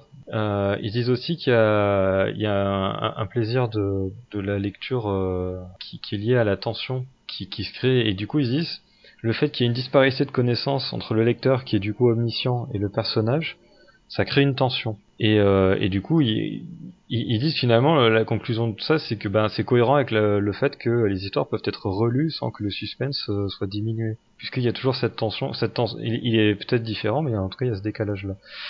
Euh, voilà. Et du coup, ils se disent après, sachant ça, des artistes euh, qui créent une œuvre pourraient tenter d'auto-divulgacher leur récit comme on l'a fait avec les paragraphes d'introduction qu'on a mis dedans. Sauf que du coup, ils ont conclu que les données euh, ne suggèrent pas que les artistes font erreur en maintenant des éléments cachés dans leurs histoires, puisque seuls les spoilers externes au récit ont eu un effet significatif. Ceux qui sont internes, finalement, ils n'ont pas eu d'effet. Donc euh, c'est pas gênant de, garder du suspense, justement. Hmm. Et donc ils disent par contre les intuitions et données, ça je trouvais intéressant, les intuitions erronées sur la nature des spoilers pourront persister à cause du fait que d'un point de vue individuel, les lecteurs et lectrices ne peuvent pas comparer les expériences spoilées et non spoilées d'une même histoire. Voilà. Et puis ils finissent sur une petite blague de scientifique. Peut-être que les autres intuitions sur le suspense ou la surprise sont similairement fausses, peut-être que les cadeaux sont meilleurs emballés dans du cellophane et les bagues de fiançailles quand elles ne sont pas cachées dans de la mousse au chocolat. Voilà, c'est l'humour de scientifique. Hein, voilà, euh, et euh... mais du coup, euh, est-ce que ce phénomène des bandes annonces qui racontent l'histoire du film intégralement, Est-ce que ça serait pas une tentative justement d'augmenter le, plaisir des gens à la, à la vue du film? Moi, moi, déjà de, de base j'aurais posé la question est-ce que c'est vrai ça? Est-ce que enfin parce que moi j'ai pas vraiment d'exemple de, de bande-annonce qui raconte à part les vieilles bandes-annonces. Et justement avant avant cette émission ça va te faire plaisir j'avais regardé euh, j'ai regardé la, la bande-annonce de, de, du premier film de la planète des singes. Tu as tous les toutes les scènes clés qui sont racontées mais je pense que ça ça vient de l'époque. Ouais, ouais. même, même, il y a une époque c'était je suppose que c'est comme ça qu'on vendait un film à l'époque, mais aujourd'hui, moi, j'ai pas du tout l'impression que les bandes annonces révèlent toute l'histoire. J'ai l'impression que c'est cette peur de. C'est pas fait de la même manière. Je pense que, comme le disait Charlotte plus tôt, c'est que euh, on a tendance à mettre les money shots dans le dans, dans les bandes annonces. Mais moi, je repense à, une euh, à une nuit excentrique, donc euh, les qui était maintenant ça s'appelle plus comme ça. C'était les trucs organisés par Nanarland. Ça, ça a un autre nom maintenant, mais j'ai oublié. Bon, soit. Et il passe beaucoup de, il passe des, des longs métrages, mais il passe aussi beaucoup de bandes annonces. Et il y en a une qui faisait mourir de rire tout le monde parce que déjà la bande annonce c'était interminable avec un narrateur. C'était limite, il pas. Et à la 26e minute, vous saurez qui est le tueur, car le tueur c'est Émile. Et, et, toi, et, te raconte absolument. Et la bande annonce elle est super longue, hyper chiante parce que tu sais en fait tu vois des images avec un avec un narrateur qui t'explique soit un suspense incroyable car vous verrez à la fin c'est lui. Et, tu vois il y avait toute la salle qui était de, de la cinémathèque qui était qui se gondolait de rire parce que c'était c'était complètement en décalage avec ce qu'on fait maintenant. Bon, je, pense quand même que c'était une bande-annonce particulièrement mauvaise, mais oui, oui, je, pense qu'on a une autre manière de, on a une autre perception euh, aujourd'hui, fort probablement. Oui, c'est quelque chose qui évolue clairement avec euh, le temps. Il y a des périodes hein, pour les bandes annonces. Par exemple, je sais pas, dans les années 90, euh, euh, début 2000, il y avait toujours la grosse voix, alors qu'aujourd'hui, il n'y a plus de voix. Jean-Claude Van Damme. Ouais, tout ça. Ouais, mais, mais par contre, tu as toujours les mêmes effets sonores. Vu, oui. j'avais vu, il y, y, a une vidéo sur YouTube qui est super bien faite où, où, où ils reprennent tous les poncifs qu'il y a dans absolument toutes les bandes annonces et tu te rends compte que, oui, que c'est tout le temps la même chose. Ah oui, complètement. Oui, oui, c'est le même montage. Le vinyle oreiller c'est euh, c'est le même euh, c'est la même façon de présenter les choses malheureusement.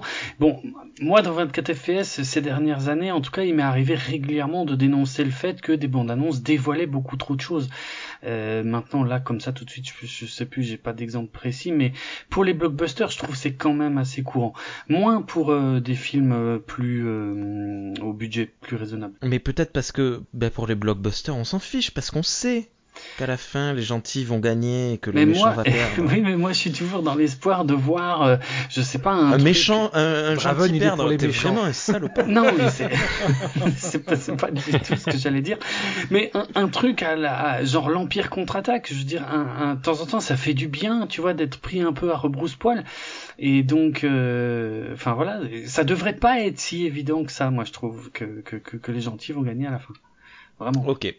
En fait, euh, euh, dans les, les bandes annonces, euh, à part, il y a des bandes annonces, je suis d'accord avec Draven, qui sont vraiment trop longues et du coup qui racontent. Enfin, moi, ça m'arrive régulièrement de me dire, ça y est, on a vu tout le film, je n'ai mm. pas envie d'y aller.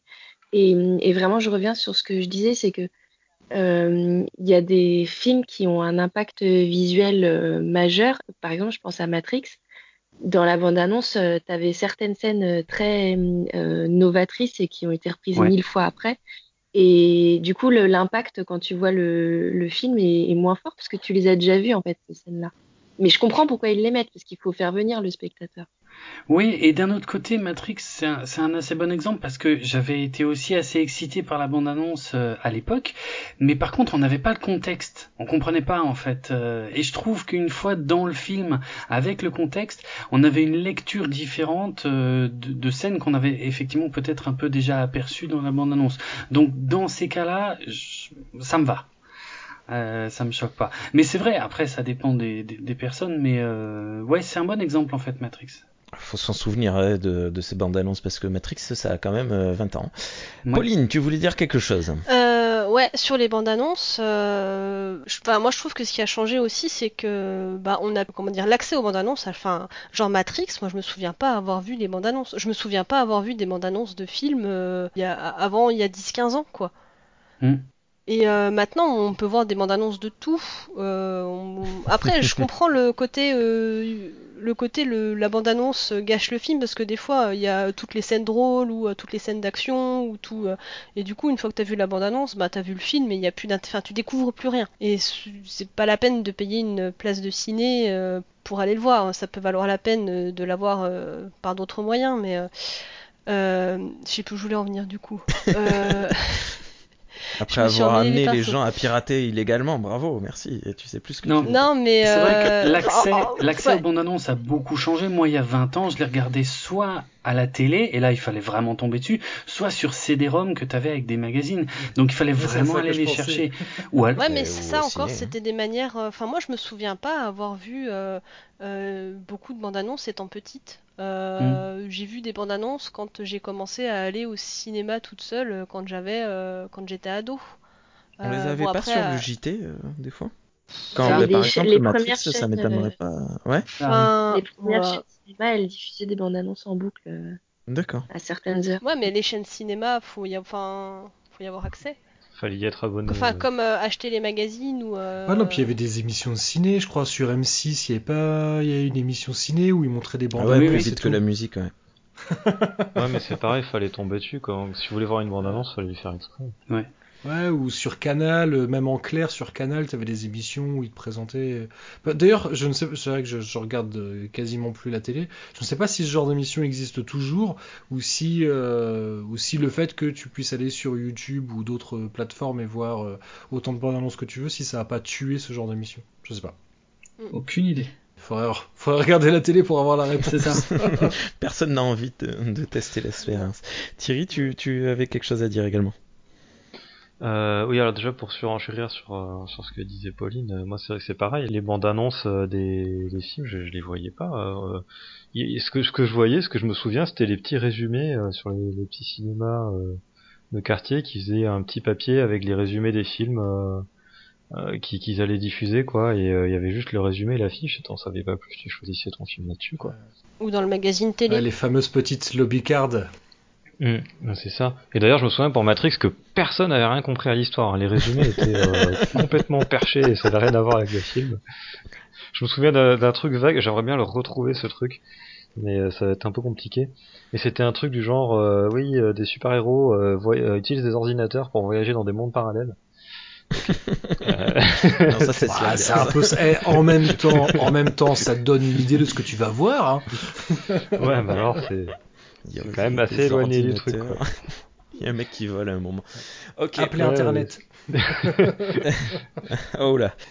Et donc du coup, j'avais des anecdotes. Euh, tout le monde a partagé un peu des anecdotes et j'en avais quelques-unes à partager là, sur le sur le spoil. Alors, euh, d'une part, euh, sur le, le fait, le côté un peu gênant de d'essayer d'éviter de spoiler les gens. J'ai notamment un, truc, c'était euh, à la Japan Touch Aru de 2012. Alors c'est une convention euh, entre guillemets geek à Lyon. Euh, en gros, ils ont la Japan Touch qui était vraiment sur le Japon et à la Japan Touch Aru qui est généraliste sur toute la, fiction de l'imaginaire, on va dire. Et donc il y avait une conférence débat dans cette convention sur Doctor Who. il y avait plusieurs intervenants. là, il y en a un dont je donnerai le nom tout à l'heure parce que ça parlera à certaines personnes. Et, oh, et donc voilà, il, arrive, là il, débattait euh, sur euh, ouais, moi aussi je fais du suspense. Il, débattait sur euh, sur Doctor Who et régulièrement il avant de quand il voulait approfondir un peu un, des sujets qu'ils abordaient y compris quand ça concernait des épisodes qui dataient d'il y a plus de 40 ans hein, il demandait au public est-ce qu'on peut spoiler et il y avait toujours des gens dans le public pour pour crier non pas de spoil machin et résultat, en fait, euh, ils n'ont pas pu bah, parler. ben, c'est pas loin de ça, c'est-à-dire qu'ils pouvaient faire qu'une analyse très superficielle de, de, de, la série, parce que dès qu'ils voulaient approfondir un sujet, ben, ils se retrouvaient bloqués parce que ben, si tu veux parler d'un truc, ben, il faut bien parler du contenu, quoi. Sinon, tu, tu, tu peux rien dire. Et donc, euh, bah du coup, voilà, c'est resté hyper superficiel et ils ont jamais pu aller dans les dans les trucs intéressants parce que parce que bah il fallait qu'ils prennent appui sur le contenu et ils pouvaient pas. Ouais, ils auraient peut-être pu à la rigueur laisser le choix aux gens bah, de pas rester. Cassez-vous euh, si vous voulez. Oui, voilà, c'est ça. Là, là, je vais juste faire euh, un petit pas parce que je sais que Rémi, des fois, me charrie sur le fait que les épisodes sur la planète des singes, à chaque fois, je précise qu'on va spoiler, que si jamais les gens n'ont pas vu le film, quand bien même c'est des films qui ont un demi-siècle, bah, il est temps d'arrêter. Et Rémi, il se fout de ma gueule, mais je dis, mais au moins, j'aurais prévenu les gens, tu vois. Je me doute bien qu'il y a, que les gens, ils connaissent déjà la fin, etc. Mais au moins, au moins, enfin, pour moi, c'est une forme de politesse. Après, ça va pas m'empêcher de continuer. Mais au moins, j'aurais dit aux gens. Pardon Ah, vas-y, Rémi. C'est- vas-y. c'est- Ce qui- ce qui me fait rig- euh, rigoler dans ton cas, euh, Zaius, c'est que tu parles du cinquième film de la planète des singes et là tu dis bon, si vous avez pas vu le quatrième film, si vous avez pas vu le troisième film, si vous avez pas... La politesse. il y a cette, cette petite exagération euh, comique euh, qui, qui me fait beaucoup rigoler. Moi, je comprends. Bah, je le fais parce que Draven m'écoute et après il va me casser la gueule. T'as t'as spoilé J'étais pas prêt, il y avait marqué que t'allais parler du cinquième film, je l'ai pas vu. Bref, pardon, désolé. Et donc du coup, la personne, euh, un des intervenants en question, c'était Cyril Michael euh, de Trek Storia. Ah, je le connais ce, ce monsieur, il est très gentil. Oui. Et en fait, j'étais en, pour l'anecdote, donc j'étais en, c'était la première fois que j'avais une convention avec euh, un uniforme de Star Trek. Donc, J'avais un uniforme d'ingénieur de la nouvelle génération. Et bon, j'étais le seul de la convention hein, à avoir un uniforme de Star Trek.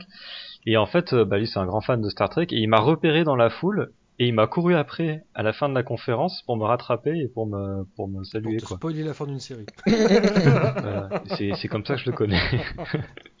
D'accord. c'est assez rigolo. On, on- on Euh, le salue, euh, Cyril, euh, si tu nous écoutes. Et alors une anecdote sur un film. euh, alors je sais, je saurais pas dire si, si c'est un élément clé de l'intrigue ou pas. C'est euh, Union en enfer de, de Robert Rodriguez. Ah, excellent exemple. Ouais, très bon exemple. C'est un pote en BTS qui me l'a qui me l'a prêté. Il m'a juste dit regarde-le, ça va te plaire. bon, moi je dis d'accord. hein, je commence à regarder euh, film de cavale. Bon, c'est pas trop mon style de film, mais c'est bien c'est bien écrit, c'est c'est bien euh, tourné, donc euh, je continue. Et puis là, euh, voilà, il y a la grosse rupture de ton euh, vers la fin, euh, mais et, et j'ai adoré parce que ben justement, euh, ce qui est à la fin, c'est typiquement ce que j'aime. euh, Enfin, et euh, d'autant encore plus à l'époque, euh, je, suis fan de. Je, vais le dire, hein, franchement, on va pas se faire. Euh, je suis fan de cinéma gore et de trucs comme ça. Et puis là, du coup, euh, voilà, il y a du sang partout, il y a des vampires, ça saute dans tous les sens, c'est super drôle. Et euh, mais en fait, s'il m'avait prévenu, s'il m'avait dit regarde ce film, tu vas voir, à un moment donné, ça change complètement, et puis il y a du sang partout et c'est cool. Ben en fait, je pense que j'aurais autant aimé le film. Euh, la seule différence, c'est que ben euh, au lieu de me demander pourquoi il m'avait conseillé ça, ben euh, je me serais demandé euh, quand est-ce que ça arrive et euh, sans savoir exactement à quel moment précis. Et, euh, et j'aurais trépigné d'impatience en le regardant. Donc euh, dans les deux cas, j'aurais aimé le film en fait. Ok. Euh, tu vois, c'est- c'est c'est marrant que tu prennes cet exemple-là, euh, Thierry, parce que justement, moi, on m'a présenté le film.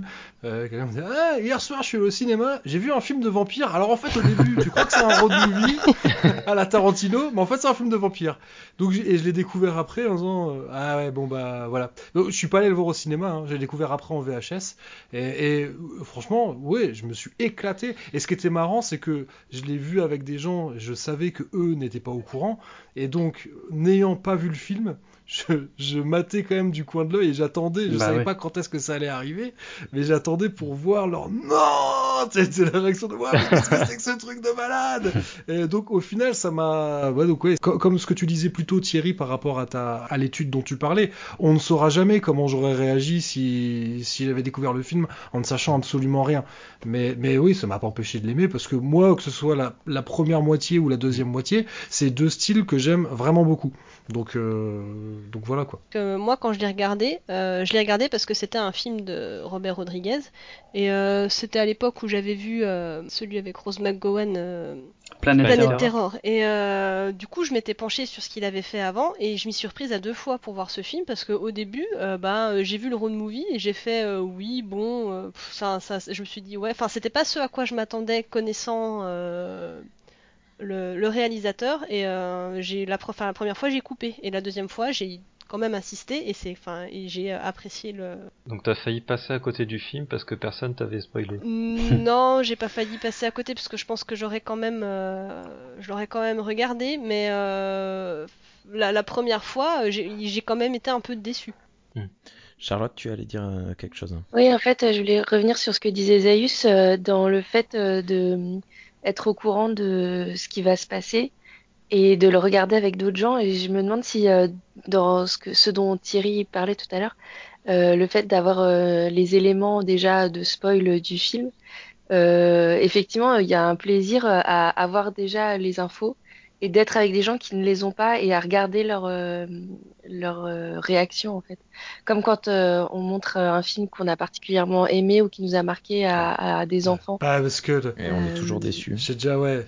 Moi j'ai déjà raconté celle de l'Empire contre-attaque avec mon fils et, euh, effectivement, mais je crois d'ailleurs je l'avais pas raconté dans pour une poignée de review, euh, Rémi. Je sais pas l'épisode qu'on avait fait sur Star Trek ensemble, euh, sur Star Wars ensemble avec avec Draven. Il y a des chances. Ouais. Je crois qu'ils avaient pas encore vu.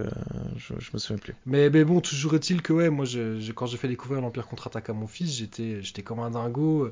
La, la, révélation. J'avais en, en scred, j'avais lancé la, la caméra de mon smartphone en me disant je vais le filmer, machin, et il a eu zéro réaction, que dalle. et le plus drôle, c'est quand le film, quand le film s'est terminé, euh, je lui dis mais quand même, il euh, y a pas un truc euh, qui t'a un peu marqué dans le film? Et, Bon, tu vois, je, ouais, bon bah voilà, il, il avait bien aimé, mais sans plus, je mais quand même le fait qu'on sache c'est qui le père de Luc, non? Et elle me dit ouais, et puis du haut de ses 5 ou 6 ans, il me dit ouais mais je, je m'en doutais un peu, hein. Et, il, me dit, eh, mais, toi, la première fois que tu l'as vu, tu t'en doutais pas? Je fais, bah non, la première fois que je l'ai vu, j'ai été surpris. Il me dit, oh bah t'es un peu naïf. oh, la violence. Comme quoi, c'est une gimmick tellement reprise que, que voilà. Hmm. Alors, j'attendais justement le moment des anecdotes perso. Vous savez que moi, je viens jamais les mains vides de ce côté-là. Euh... Euh, en plus, vous avez donné des exemples de films, euh, effectivement, que, je voulais mentionner aussi. Donc, c'est intéressant de voir comment il peut y avoir plusieurs approches. Parce que sur cette question des spoilers, moi, je suis pas devenu un monstre. Euh, enfin, comment dire, du jour au lendemain, il y a, des raisons. J'ai souffert beaucoup autrefois. Mais l'Empire contre-attaque est effectivement le premier exemple que je voulais donner, alors que j'ai déjà donné dans le, le podcast qu'on vient de citer, mais enfin que je vais redire très rapidement. Moi, j'avais vu Star Wars épisode 4, j'avais découvert ça tout seul, euh, voilà, à la télé par hasard et j'avais adoré. Et puis, je savais même pas qu'il y avait d'autres films. Et quelques années plus tard, à l'école, un copain me dit non, mais en fait, il y en a trois.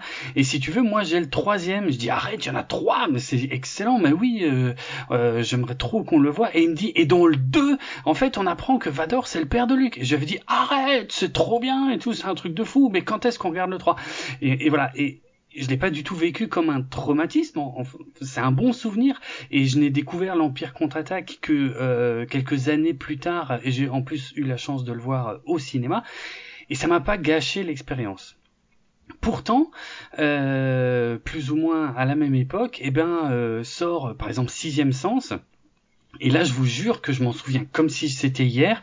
C'était la, la copine d'un de mes meilleurs potes qui me dit Ah, t'as vu le nouveau film de Bruce dis Non, non, pas encore. Je sais même pas trop de quoi ça parle. Elle me dit Mais en fait, c'est le psy euh, d'un gamin euh, qui voit des morts. Mais en fait, le psy aussi, il est mort, mais on le sait pas.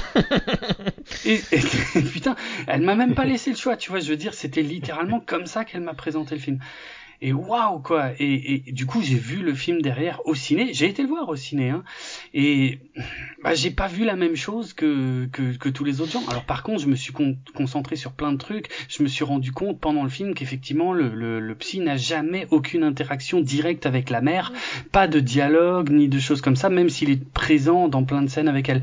Donc voilà j'ai pu relever d'autres choses mais j'ai pas eu la vraie ok expérience. ok t'as pas eu le t'as pas eu cette révélation. Du coup on va faire le, le, le lien avec le point numéro 2 parce que c'est au bout d'une heure et quart d'enregistrement qu'on en est au point numéro 2 euh, de, de, ce fameux twist. je, je, je, présuppose que tu as quand même beaucoup aimé le, le, visionnage, ton premier visionnage de ce film, même si tu non, ah, pas du tout, non. Arrête. Ah, bah non, je me suis ennuyé. Je n'ai jamais revu ce film depuis d'ailleurs parce que je ah trouvais que c'était un film. Euh, ah mais t'aimes pas le cinéma en fait. Non. non, non, ça m'a. Du coup, le film m'a pas du tout marqué. Euh... Euh, du coup, ça t'a gâché. Parce que tu vois, bah là, vite fait pour dire sur Sixième Sens, moi, la première fois où je l'ai vu, je savais pas du tout, tu vois. Et euh, alors, pas pas tout de suite après, mais pas si longtemps après, euh, je l'ai, j'ai voulu le revoir pour justement voir comment je m'étais fait couillonner. Et, et j'ai pris beaucoup de plaisir à, à, à, ce deuxième visionnage pour voir comment je m'étais fait QL, mais par contre, je ne crois pas l'avoir regardé une troisième fois. Mm. Mais euh, donc voilà. Bah, sur les twists, ce qui est intéressant aussi, euh, c'est de revoir le film après et de dé découvrir euh, toutes les petites pistes et, et, indices que, que tu, qui sont dans le, dans le film. Et c'est vrai que ben, un mauvais film ou je sais pas si ça peut marcher pour les séries ça. Mais enfin un mauvais film sera un film où bah si tu regardes une deuxième fois euh, et que tu trouves enfin tu vois pas l'intérêt de le regarder une deuxième fois une fois que tu connais le, le twist. Pour moi. Ou même quand un film, on va dire, ne repose que là-dessus, euh, et que si jamais il est mal amené, parce que moi je pense, je pense à un autre film de Shyamalan, je pense au Village, où assez rapidement je me suis dit, en plus bon là, je, je dis pas ça, je, suis souvent, euh, moi je suis très bon public, je me fais très souvent avoir par les twists et les révélations, mm. les trucs comme ça. Mais là, le village, bon, tu vois, eh, on commence à le connaître hein, quand même, le, le père Shyamalan, et, euh, et je crois d'ailleurs que c'est le premier et c'est peut-être même le seul Shyamalan que je suis allé voir au cinéma. Mais bon, soit. Et euh, je sais pas, assez rapidement, je me suis dit, ah bah ça pourrait être ça en fait la fin. Et, et, et qui, est, qui était vraiment la fin. Et, et ben, ça m'a. Franchement, je suis ressorti et je fais ouais, bof, c'était vraiment pas. Ouais, mais c'est pas. Enfin, Moi, je le savais. Enfin, je... que ce soit euh, le village ou Sixième Sens, je le savais et ça m'a pas empêché de d'apprécier les films. Le village, pas trop parce que j'ai pas trouvé que c'était un très bon film, mais ça c'est assez personnel. Mais euh, euh, Sixième Sens, j'adore ce film et je l'ai vu euh, peut-être cinq ou six fois en sachant dès la première fois euh, ce qui allait se passer à la fin. Et euh, mais euh, aucun scénario peut se baser sur un twist en fait. C'est ce que c'est ce que j'avais marqué dans mon. C'est là où je voulais en venir, Rémi, c'est que je pense que le village est de toute manière un film moyen. Et, que si jamais tu captes ce qui se passe, ce qui va se passer, bon bah bah tu t'ennuies en fait. Alors que je pense, oui, Sixième Sens, pour avoir fait l'expérience de l'avoir regardé en connaissant la fin, euh, bon, en ayant quand même eu le plaisir une fois de m'être fait avoir, euh, bah ouais, les deux expériences m'ont beaucoup plu. Donc ouais, je comprends tout à fait, j'abonde dans ton sens. Ouais, moi je suis un peu du même avis, c'est, j'ai cet état d'esprit où je me dis que si une histoire elle a que ça à m'offrir rien d'autre, Exactement. elle est pas pour moi en fait. Hein. Elle est peut-être très bien pour d'autres personnes, j'en sais rien, mais elle est pas pour moi quoi. Ah et typiquement, j'ai un exemple. Euh, alors c'est vraiment un très mauvais film, euh, pas que pour son twist, hein, mais euh, donc c'est Ripomen, sorti en 2010. Alors la, petite anecdote rigolote, c'est que en fait ils ont attaqué Repose Genetic Opera comme pour plagiat, alors que c'est eux qui ont plagié l'opéra dont le film est adapté par les mêmes personnes qui ont fait l'opéra. Enfin bref, euh, c'est un peu débile, mais ils ont, du coup ils ont perdu leur procès évidemment. Et donc dans ce film-là, on apprend à la fin que les personnages depuis le début, ils étaient dans une simulation informatique ou un truc comme ça ou un rêve, je sais plus. Sauf que ça ne révèle absolument rien sur l'histoire. Tu revois le film, il n'y a rien dedans qui te fait dire euh, bah ils sont dans une simulation informatique ou qui te fait dire euh, ah voilà comment ils m'ont caché le fait qu'ils étaient dans une simulation informatique. Il y a rien, c'est juste ils savaient pas comment finir. Ils ont dit c'est une simulation informatique, hop ça va faire intelligent, on a fait un retournement de situation, voilà. Et là, bah, je suis désolé, mais c'est pas intéressant ce genre de choses. Et à l'extrême opposé, euh, alors c'est pas vraiment un twist, mais euh, donc il y a le film Avida de Benoît Delépine et Gustave, Car du Gustave Carverne. Je vais dire du bien d'un film français, ça arrive pas souvent, mais j'aime bien le faire, euh, qui est sorti en 2005. Euh, alors ouais, c'est pas un twist à proprement parler, mais je trouve que c'est un peu le même effet qu'un bon twist. C'est-à-dire que le film, c'est un peu une succession un peu décousue de scènes avec une atmosphère étrange et un peu absurde. Il y a un côté un peu surréaliste dedans. Euh, moi, j'aime bien les trucs un peu perchés, donc ça, ça m'allait très bien. Et euh, en fait, au tout début du générique de fin du film, il y a une phrase, et cette phrase, c'est la clé de lecture qui permet de comprendre le film. Donc quand tu vois cette phrase affichée, tu dis ah mais c'est pour ça voilà. Et ça, c'est la, pour moi, c'est la sensation que doit procurer un bon twist. C'est-à-dire, ah, mais c'était pour ça. Et c'est, et hmm. c'est, tu vas te revoir tout le film dans ta tête, ou le revoir carrément juste après, en te disant, voilà, maintenant que je sais ça, je vais comprendre plein de trucs qui me paraissaient bizarres avant, ou que je comprenais pas, ou, euh, ou alors que je comprenais, mais finalement, c'était pas la bonne compréhension, puisque la, la vraie, le vrai sens, c'est ça. Enfin voilà, ça, c'est un bon twist pour moi.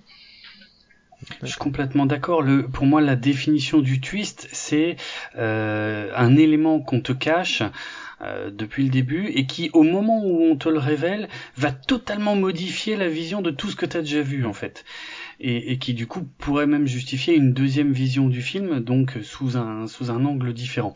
Or, et d'ailleurs là, je, je tiens à préciser quelque chose. Pour moi, encore une fois, je, je suis un peu l'extrémiste hein, de, de, cet épisode, mais pour moi, dire qu'il y a un twist dans un film, sans dire quel est le twist, c'est déjà un spoiler. Ah même là, là, je suis d'accord avec toi, euh, Draven. Pour moi, c'est limite pire. Ouais. C'est, euh, Bah ouais. Parce que ouais, ouais, je suis complètement d'accord. C'est dire ah il se passe un truc à la fin, je te dis pas ce que c'est, mais on s'y attend pas. Ah non, sérieusement quoi. Bah, ça m'est arrivé, nul. ça m'est arrivé plein de fois. Et des gens disaient mais je t'ai pas dit ce qui est arrivé. Oui, mais tu m'as dit qu'il y avait un truc inattendu. Bah, c'est ça. Est-ce que c'est pas intéressant ça? Moi, ça me plaît ça, parce que du coup, j'ai tout un jeu intellectuel euh, en regardant le film, en me disant euh, qu'est-ce que qu'est-ce que ça va être, et je vais essayer de deviner. Si Mm. je devine, bah, je suis Ah. content parce que je me dis que je suis fort, et si je devine pas, bah, je suis content parce que j'ai été surpris. Oui, je suis plutôt d'accord. Euh, Charlotte, euh, sur le streetcast, tu avais été la première à amener la question du, twist. Est-ce que tu aurais quelque chose euh, à dire? Euh, bah, en fait, euh, je réfléchissais euh, au film à twist et il y a quand même pas mal de. Enfin, souvent, c'est souvent les mêmes twists. Donc, euh, en fait, non, je suis d'accord euh, sur le, le fait que si le film euh, a pas autre chose à dire que juste un twist, c'est pas forcément un bon film du coup. Enfin, je sais pas. Mhm. Ou alors, en tout Mhm. cas, un film que tu vas Mhm. plaisir à revoir. Mais euh, ouais, euh, en réfléchissant là, je, je me rends compte que souvent, c'est c'est un peu toujours les mêmes euh, les mêmes systèmes de. En tout cas, scénaristiquement. euh, les twists, c'est toujours un peu les, les mêmes, quoi. Ah oui, euh, ça malheureusement actuellement. Mais hum, alors, ce que, ce que vous venez de dire, euh, Zaius et, hum, et Jérôme, euh, vous me faites vachement penser à, hum, à Sheldon dans, euh, dans, dans Mhm. Big Bang Theory. À un moment, il y a un type qui vient le voir qui lui dit Est-ce que tu as lu le dernier Flash? Tu vas voir, il est génial. Et il lui dit Oh, twist euh, pas Spoiler et tout. Et, et il est là Non, mais attends, je t'ai juste dit qu'il allait être bien. Et, et du coup, il dit Oui, mais je, je- du coup, je vais m'attendre à, à quelque chose et, euh, et ça va m'empêcher le, le fait de, de pénétrer l'œuvre, d'être vraiment euh, aspiré. Et du coup, Bien il y, sûr. a, euh, il y, a, il y a la manière en fait dans, dans- avec laquelle on, on regarde une œuvre. C'est ce que disait Thierry il y a trois secondes. Est-ce que vous la regardez pour être aspiré ou est-ce que vous la regardez pour euh, avec le, le- le cerveau en, en mode pas du tout comme le mien en train de réfléchir? Bah, on fait les deux souvent. hein. D'accord. Mm. Je, je comprends pas trop euh, les enfin je sais pas comment dire il y a, il y a des fois euh, il y a c'est vrai que les gens des fois me disent euh, oui mais enfin moi je vais voir un film euh, c'est pour poser mon cerveau si je fais bah tu comprends ce que les gens disent tu comprends l'intrigue quand même donc tu poses pas Alors ton tu cerveau votes à droite, euh. toi. hein. Pardon. Désolé, je. oui oui moi je leur dis lol tu es de droite mais euh, voilà Il y a des fois, tu peux avoir envie de voir un truc, on va dire, plus léger, oui mais ça, qui non va pas demander, qui va pas requérir, requérir, ça se dit, Euh, enfin, qui va pas demander une, un trop gros Ah, effort de réflexion. de concentration. Ouais. Après, je suis très fan de films d'action et donc j'apprécie aussi euh, les trucs qui font boum boum, les voitures qui font des cascades. Enfin, j'aime beaucoup Fast and Furious par exemple. Mais euh, c'est- je pose quand même pas mon cerveau euh, avant de regarder le film. euh. Oui, non, mais c'est sûr qu'on en, on en est pas à ce point-là. oui, non, Enfin, mais- je, je dis ça, j'ai- vu aucun Fast and Furious, mais. Et ça euh, m'empêche pas derrière euh, d'être critique sur les choses que j'ai pas aimées ou sur je comment dire je gobe pas tout je, je deviens pas une éponge qui absorbe ce qu'elle regarde et qui n'en re- enfin et qui n'en retient rien et qui a, a juste vu des, des, images et des sons pendant deux heures quoi D'accord. Mais, mais là, pour, pour le coup du twist, si tu, si tu te fais avoir, c'est que justement, moi je pense que si c'est que tu as une grande implication dans le film, donc que pour, pour ça, faut qu'il soit bon, et euh, faut que tu sois vraiment impliqué, et que, what? Et, Oui. et tu vois, moi là, ce que je, je, je comprends tout à fait hein, le plaisir qu'on peut ressentir à essayer de, de comprendre quelles pistes vont être amenées, etc. Mais je me dis aussi que, euh, que ouais, que c'est une expérience unique, le fait de, de, de se faire avoir. Et, et voilà, et moi, il y a des films qui m'ont marqué parce que je me suis fait avoir par un élément du scénario ou par la fin, et, et ça ça m'a pas Mm. empêché de les revoir euh, vraiment de très nombreuses fois et, euh, et de continuer à les aimer, mais aussi peut-être parce que j'ai ce souvenir de cette première expérience où, euh, où j'ai été bluffé. Je me souviens plus, la première fois que tu as vu La planète des singes, tu avais été surpris? Bah, je, je connaissais la fin. Ah, voilà. euh, je connaissais la fin, mais comme je savais quand même qu'il y avait eu plusieurs films, une série télé, etc., je me disais, est-ce que c'est la fin de celui-là en fait? Et, Ah, euh, donc, d'accord. Tu vois, en plus quand moi quand je l'ai vu, j'avais 14 ans, j'avais pas non plus, on peut pas vraiment dire que j'étais cinéphile. C'était les débuts où je commençais à m'intéresser au cinéma et que je savais, j'avais quand même déjà capté que dans le cinéma fantastique euh, et la SF, il y avait énormément de remakes. Et, et je Mm. me suis dit, en fait, est-ce que je regarde l'original? Tu vois, j'en- étais Ah. même pas sûr.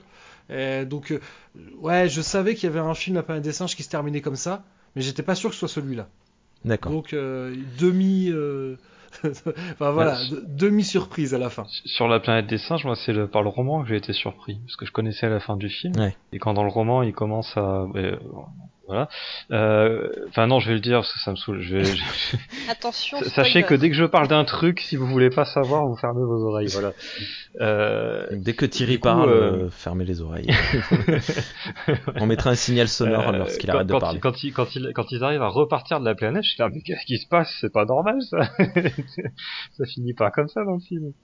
Et Bah du oui. coup, euh, voilà, j'étais surpris. Mais en fait, si j'avais su à l'avance, euh, ça, ça m'aurait pas enlevé du plaisir. On, Quoi. on- on va parler des, des œuvres littéraires dans, dans le quatrième point. Je pense qu'il est temps d'atteindre le troisième point. Le... Oui. J'avais, quand même une question sur les twists, euh, euh, puisque Ah oui. là, là, je sais que je m'adresse à des, à des spécialistes de Star Trek, donc euh, je vais pas parler d'Usual Suspect, je vais pas parler de Fight Club, qui sont quand même des, des exemples très célèbres et normalement assez marquants, mais je vais plutôt vous demander, à vous, vous allez quand même pas me faire croire que quand le premier film de J.J. Abrams est sorti, le fait que euh, Leonard Nimoy soit dans le film, ou vous n'allez pas me dire que ça ne changeait rien pour vous, parce que ce qui était jusque-là présenté comme un reboot devenait finalement un monde parallèle. Pour moi, ça change tout le paradigme du film, et enfin, je veux dire, ça fait quand même plaisir d'être surpris par ce genre de choses, non? Pas du tout. Mais euh, après. C'est euh, vrai? J'étais pas fan de Star Trek à l'époque. Ouais, tu, tu parles à trois personnes fans de Star Trek un peu particulières. Oui, je pense non, pas Oui. euh, j'ai- regardé le film de 2009 après avoir regardé toutes les séries Star Trek et les films. Et euh, j'ai Mm. hurlé et tapé la personne qui était à côté de moi parce que pour moi c'était un outrage euh, à, à tout ce que je venais Ah oui. d'absorber pendant euh, six mois. Du Pauvre coup, personne. euh, Ouais, donc du coup, là, ça marche pas. Voilà. Ouais, ok. Et, et moi, en l'occurrence, je connaissais pas Star Trek, ça m'a fait découvrir Star Trek. Donc euh, j'ai Ah, vu oui. euh, le vieux Spock, je me suis dit, oh, c'est le vieux Spock, c'est rigolo. Oh la vache. oui, mais c'est vrai qu'on on- on n'est on pas forcément des fans euh, Non, les, les mauvais, vois, il faut demander à Ira qui- ce qu'il qui en a pensé. ont vu petit à petit euh, au, fur et à mesure, euh, au fur et à mesure des sorties. euh. Hmm. Je pense qu'il a adoré. Bref. Ok. Moi, j'ai aussi un dernier point à dire concernant Oui. le twist. Euh, Est-ce que le meilleur twist, c'est pas celui qu'il y a dans le, le gendarme de Saint-Tropez? Ah, c'était ça la blague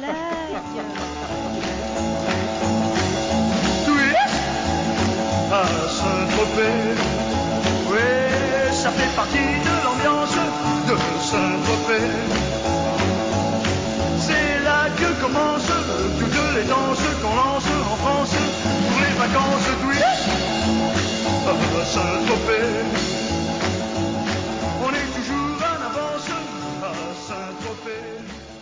Je, je voulais juste dire un truc Oui. sur l'Empire contre-attaque, parce que du coup ça a été évoqué. euh, donc moi c'est du coup je, je suis comme euh, c'est qui c'est qui en parlait déjà Draven Euh, Ouais Draven. Je, je suis comme l'enfant de, de Draven en fait. Ah non, ouais, non, alors, alors c'est mon fils alors, c'est mon fils à moi.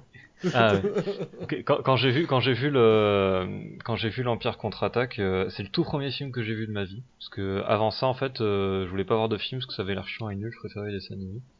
Et c'est le film qui m'a fait changer d'avis sur les sur le cinéma. Et euh, et en fait, euh, ça m'a- pas du tout marqué en fait. J'étais plus été marqué par le fait que Luke s'était fait couper la main et j'étais la merde, il s'est fait couper la main, euh, qu'est-ce qui se passe? Que euh, bah c'est je, je suis ton père, euh, bof, c'était pas non, ça ça m'a ça m'avait rien fait du tout. Et pourtant c'était une surprise hein, mais en fait, j'ai pas été surpris parce que ça c'était pas important pour moi.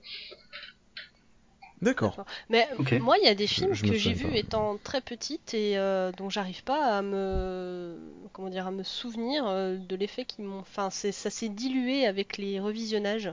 Bah, Star Wars, c'est euh, Star Wars, Indiana Jones, euh, c'est la, plus- enfin, la plupart de Jurassic Park.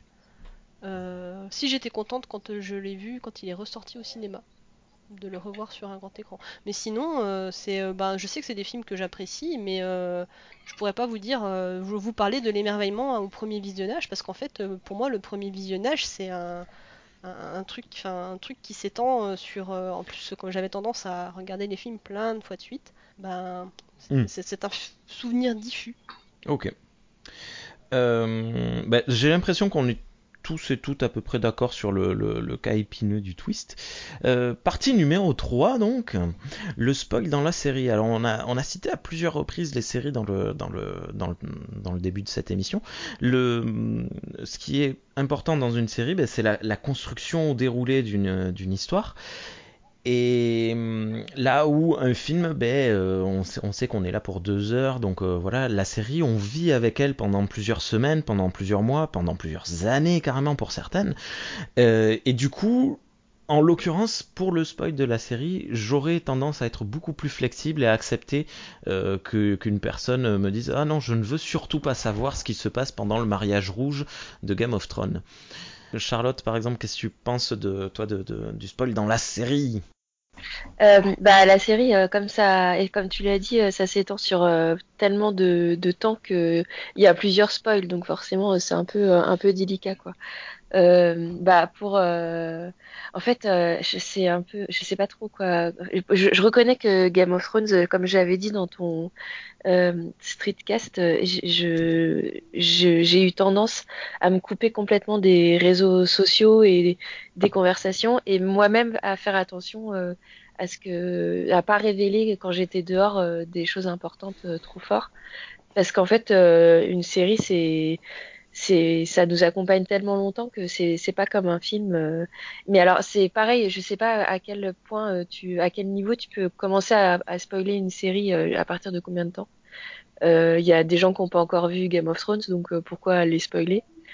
En revanche là Pauline tout à l'heure tu, tu posais la question de si ça marchait avec une série de revoir une série après avoir eu le twist. Et là en ce moment je suis en train de bah, pardon parce que je vais, du coup c'est un spoil d'en parler, mais je suis en train de revoir euh, Lost et hum, ça marche vachement bien en fait de le revoir en sachant la fin. Euh, parce que ah, parce, qu'il y a tellement tellement d'autres choses. bah en fait euh, ouais déjà je suis pas déçue d'avance et en plus il y a tellement d'autres choses riches mais c'est aussi parce que c'est c'est une série de qualité qui est bien écrite et qui a apporté d'autres choses que juste une fin quoi. Bah, je suis désolée, mais c'est quand même. c'est, malgré, malgré la déception qu'on peut avoir sur, euh, sur euh, la conclusion, euh, elle a apporté vachement d'autres choses, tu vois. Elle a d'autres éléments qui sont, qui sont riches, quoi. Donc, donc c'est, je, je, voilà, sur la série, je, suis, je suis un peu d'accord. je n'irai pas spoiler une série pour le plaisir, je vois pas trop l'intérêt, quoi. Vu le temps que ça dure. C'est marrant cette euh, différence euh, liée à la longueur de l'attachement, en fait.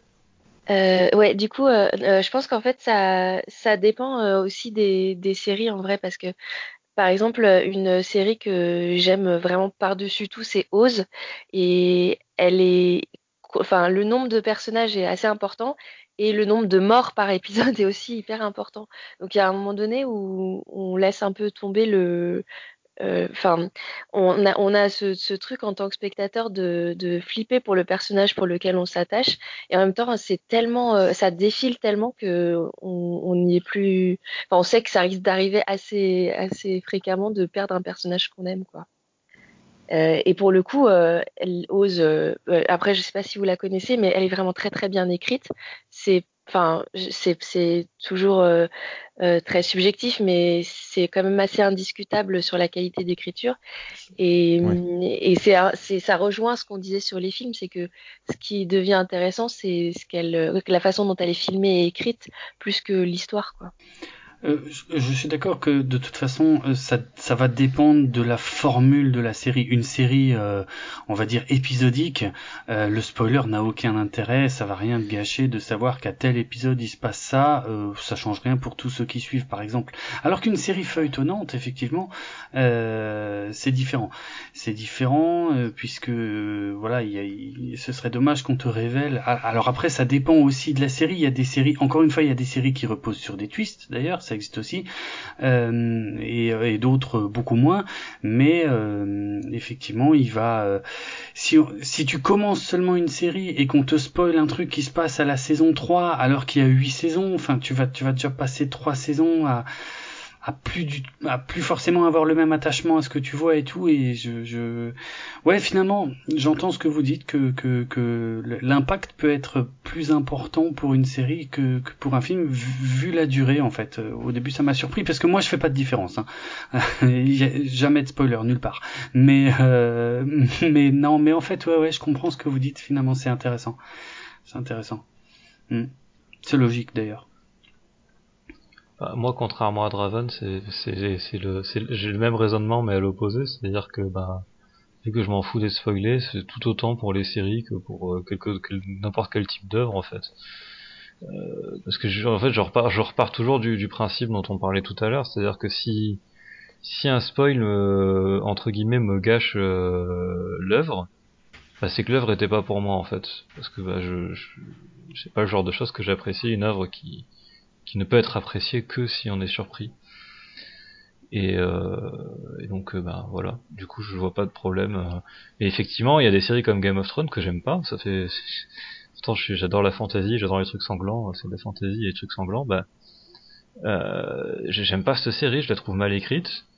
Euh, et, euh, et justement, euh, au bout de trois saisons, je me suis rendu compte que, ben, à part me surprendre sur des trucs, je n'avais pas été spoilé hein, sur quasiment rien.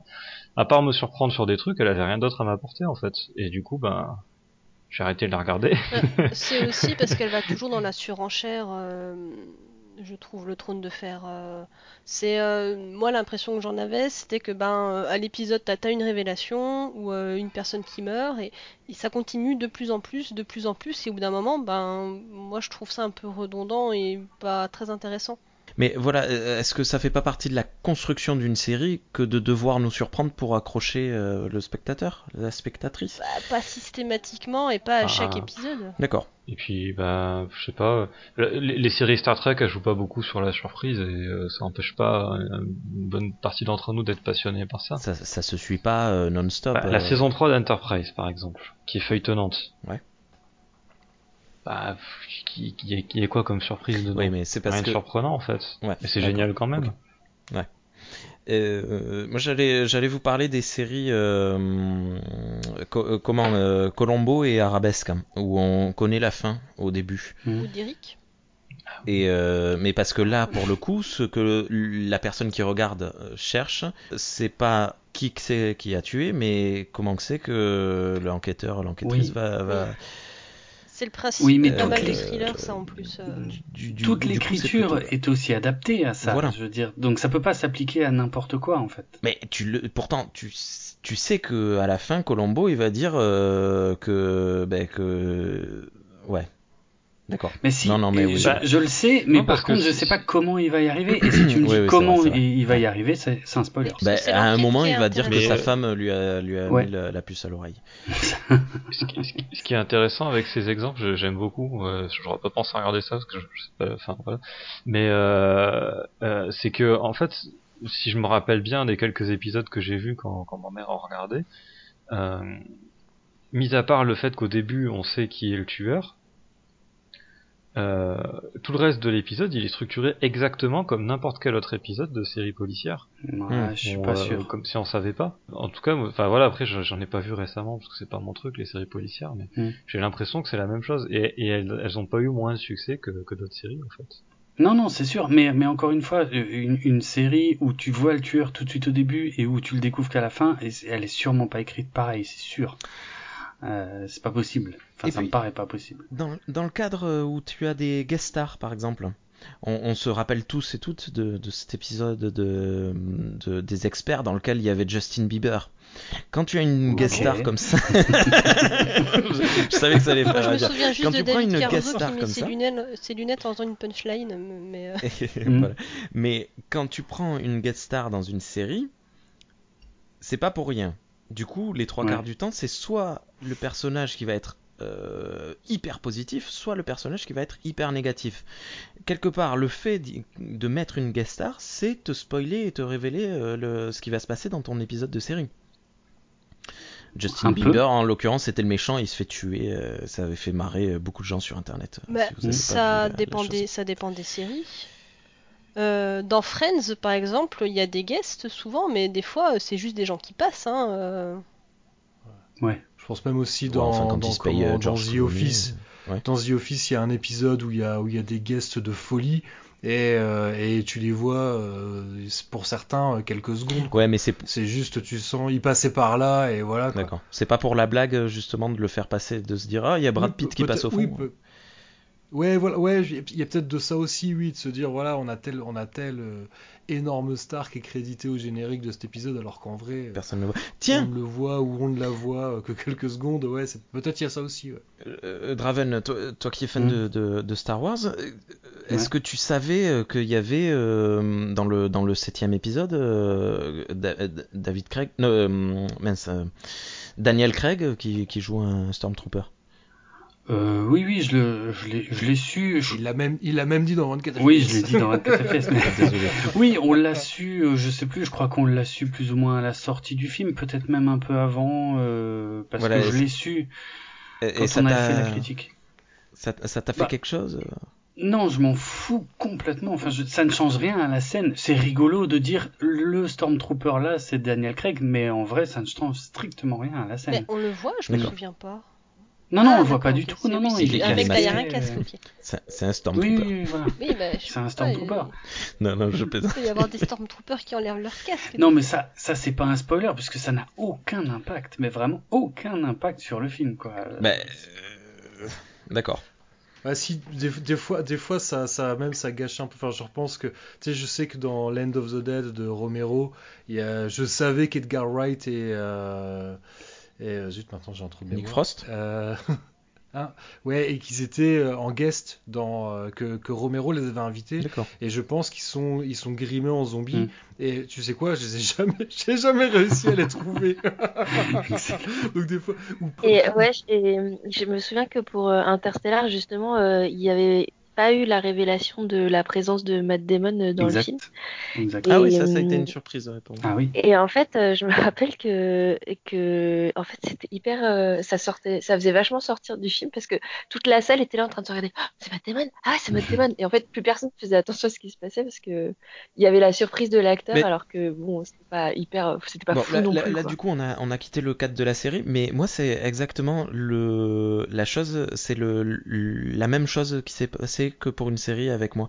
Lorsque j'ai vu Matt Damon dans ce film, je me suis dit, ils ont pas mis n'importe quel acteur pour ce rôle, donc c'est soit quelqu'un d'hyper positif, soit quelqu'un d'hyper négatif.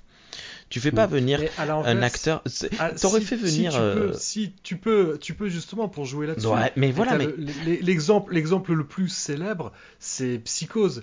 Hitchcock, il a pris. Alors maintenant, ça parle pas trop, mais peut-être. Mais Janet Lee, euh, à l'époque, c'était une grande star, et il l'a prise exprès parce qu'il s'est dit, les spectateurs ne croiront jamais euh, qu'elle va mourir euh, assez rapidement dans le film. Ouais. Et, euh, et donc, et elle a été prise à dessein. Et il y a aussi l'exemple, on, on- on prenait l'exemple des, des, comment, des bandes annonces. Wes Craven pour Scream, quand il prend Drew Barrymore, euh, c'était probablement une des actrices les plus connues du cast parce que et il a joué à mort, elle a fait la promo du film, elle a fait des plateaux télé, etc. pour parler de Scream. Or, c'est la première victime. Et c'est fait exprès. Il a justement, il a joué, il a, repris le même principe que, celui d'Hitchcock. Euh, bah, D'ailleurs, je pense même qu'il s'en était euh, clairement, euh, enfin tu sais, qu'il l'avait mis en avant, tu vois, ap- après coup, bien entendu. hein. Mais voilà, il a repris exactement la même idée parce que justement pour pour tromper le le spectateur et, la spectatrice. Et juste pour le plaisir de gâcher le truc, euh, dans... c'est ce qui est fait dans le premier film de, de Coppola, euh, Dementia 13. Mais je dirais pas sur qui. Tu sais que le pire, c'est que je l'ai vu, mais je me C'est- rappelle c'est- pas. Pareil. Voilà, je l'ai vu à il y Gérardmer a- aussi, je Il m'en y a six, euh, six personnages principaux et tout le monde meurt. Enfin, moi, c'est- c'est- non, c'est pas vrai, mais euh, bref, il y a, il y a quelque chose qui se passe là-dessus.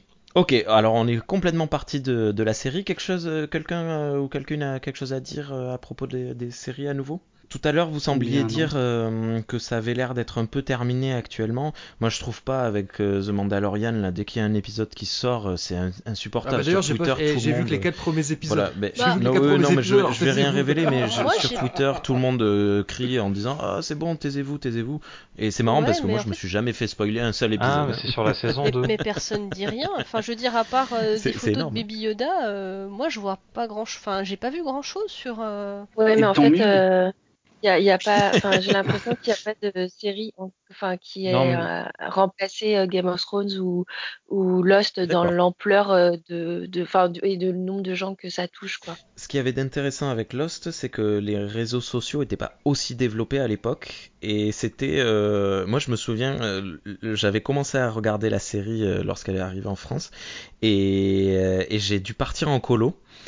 Et j'avais une amie qui, tous les. Tout, je sais plus si c'était le lundi ou je sais pas quoi, j'étais parti un mois en colo. Et une fois par semaine, elle avait sa mère au téléphone qui lui racontait ce qui se passait dans l'épisode. Et elle me disait Tu n'imagineras pas Charlie ce qu'il a fait machin. Je disais, Ah, non, non, non, tais-toi. Et voilà, parce qu'à l'époque, j'étais très, très de, ça. Bref, mais euh, il y avait déjà le, le, petit effet sans même avoir le- le- l'effet spécial. Le, hum, réseau so- social, tu, tu avais peur de, de, de savoir ce qui allait se passer. ouais. Bref, est-ce qu'on passe au point numéro 4 Le spoil dans les autres œuvres, dans tout ce qui va concerner les livres, euh, les bandes dessinées, euh, j'ai marqué dans les exemples les opéras, tiens. Est-ce que, les révélations sont toujours aussi fortes et aussi violentes que pour les films? Alors euh, Thierry, ce que tu ex- expliquais dans, dans ton étude de, de- de- du début de l'émission, c'est que euh, ça se passait sur des nouvelles. Donc c'était à l'écrit. Ouais, exactement, ouais. Ok. Donc, ce qu'on peut dire, c'est que apparemment, d'après cette étude, pour les nouvelles, c'est pas trop concerné. Bah, c'est même plutôt le contraire, c'est-à-dire que le, le spoil est très positif euh, et permet aux gens de, de mieux apprécier les, les nouvelles, quoi. Y compris sur celles qui reposent sur un twist. Après, moi, je, je- effectivement, l'étude ne porte que là-dessus, euh, pour des raisons purement logistiques. Et euh, les auteurs prétendent Mm. pas que ça puisse être généralisé. Mais moi, personnellement, j'aurais tendance à le faire. Je, je vois pas, je vois pas pourquoi ça serait différent pour les autres œuvres, en fait. Mais après, c'est aussi parce que mon expérience personnelle fait que, euh, voilà, bon, Il y a un livre, euh, un, un livre de, un roman de Agatha Christie. Alors du coup, euh, je suis désolée, mais ça va spoiler euh, le, le livre parce que c'est vraiment un livre à twist euh, que j'ai lu euh, quand j'étais petite et j'avais lu justement euh, la révélation euh, du, du, de fin avant de commencer le livre. Je sais pas si je donne le titre du coup. L'Orient Express Non, c'est pas euh, l'Orient Express, c'est inconnu, mais c'est pas le plus connu. Et, euh, et en fait, euh, savoir euh, le, le- la révélation finale, euh, bah, ça change absolument toute la lecture du livre en fait. Hmm. Et, et du coup, euh, et du coup, je sais que moi j'aurais bien aimé pas avoir la révélation pour le coup, parce que la surprise, elle est bon après c'est bien écrit et tout, mais la surprise, elle est quand même vachement diminuée quoi. En, en gros, euh, ça dépendrait du style de, du livre.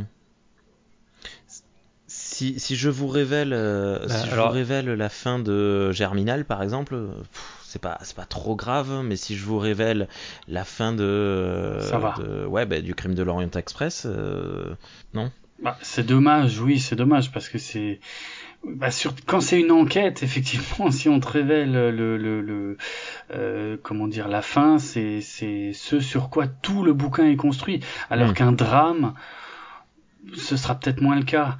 Euh, bon, ça c'est valable que ce soit un bouquin, une série, un film, pour être franc. euh, c'est ce que disait Zaius, hein, une comédie romantique. Si on te spoil qu'à la fin ils sont ensemble. Bon, moi je trouve ça scandaleux, mais c'est peut-être moins grave que si on te spoil, euh, je ne sais pas, euh, usual suspect. Donc euh, ouais. Alors intuitivement, c'est vrai que c'est ce à quoi on pourrait penser, mais euh, bah, moi c'est c'est un truc qui m'a surpris quand même dans l'étude, c'est que je m'attendais à ce qu'il y ait quand même un effet plus important pour les histoires à twist que pour les autres. Mm. Et dans les dans l'étude dont je parle, c'est pas le cas. Alors Et d'ailleurs, ouais. une des nouvelles, une des nouvelles euh, qui est utilisée est une nouvelle d'Agatha Christie, D'accord. justement. Et Agatha Christie, il y a pas dans, dans toutes ces histoires, les twists sont importants.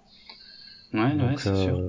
Ah mais je suis très surpris par cette étude et euh, mais voilà, je la conteste Ah, pas. moi aussi, hein. ça m'a ça m'a vraiment étonné. Hein. C'est Mm. euh, après, euh, euh, c'est toujours pareil, c'est des moyennes. C'est des calculs Ouais. euh, sur des moyennes. Donc euh, C'est ça. euh, il y a peut-être des gens individuellement, et ça on pourra jamais le prouver ou le dé ou le déprouver.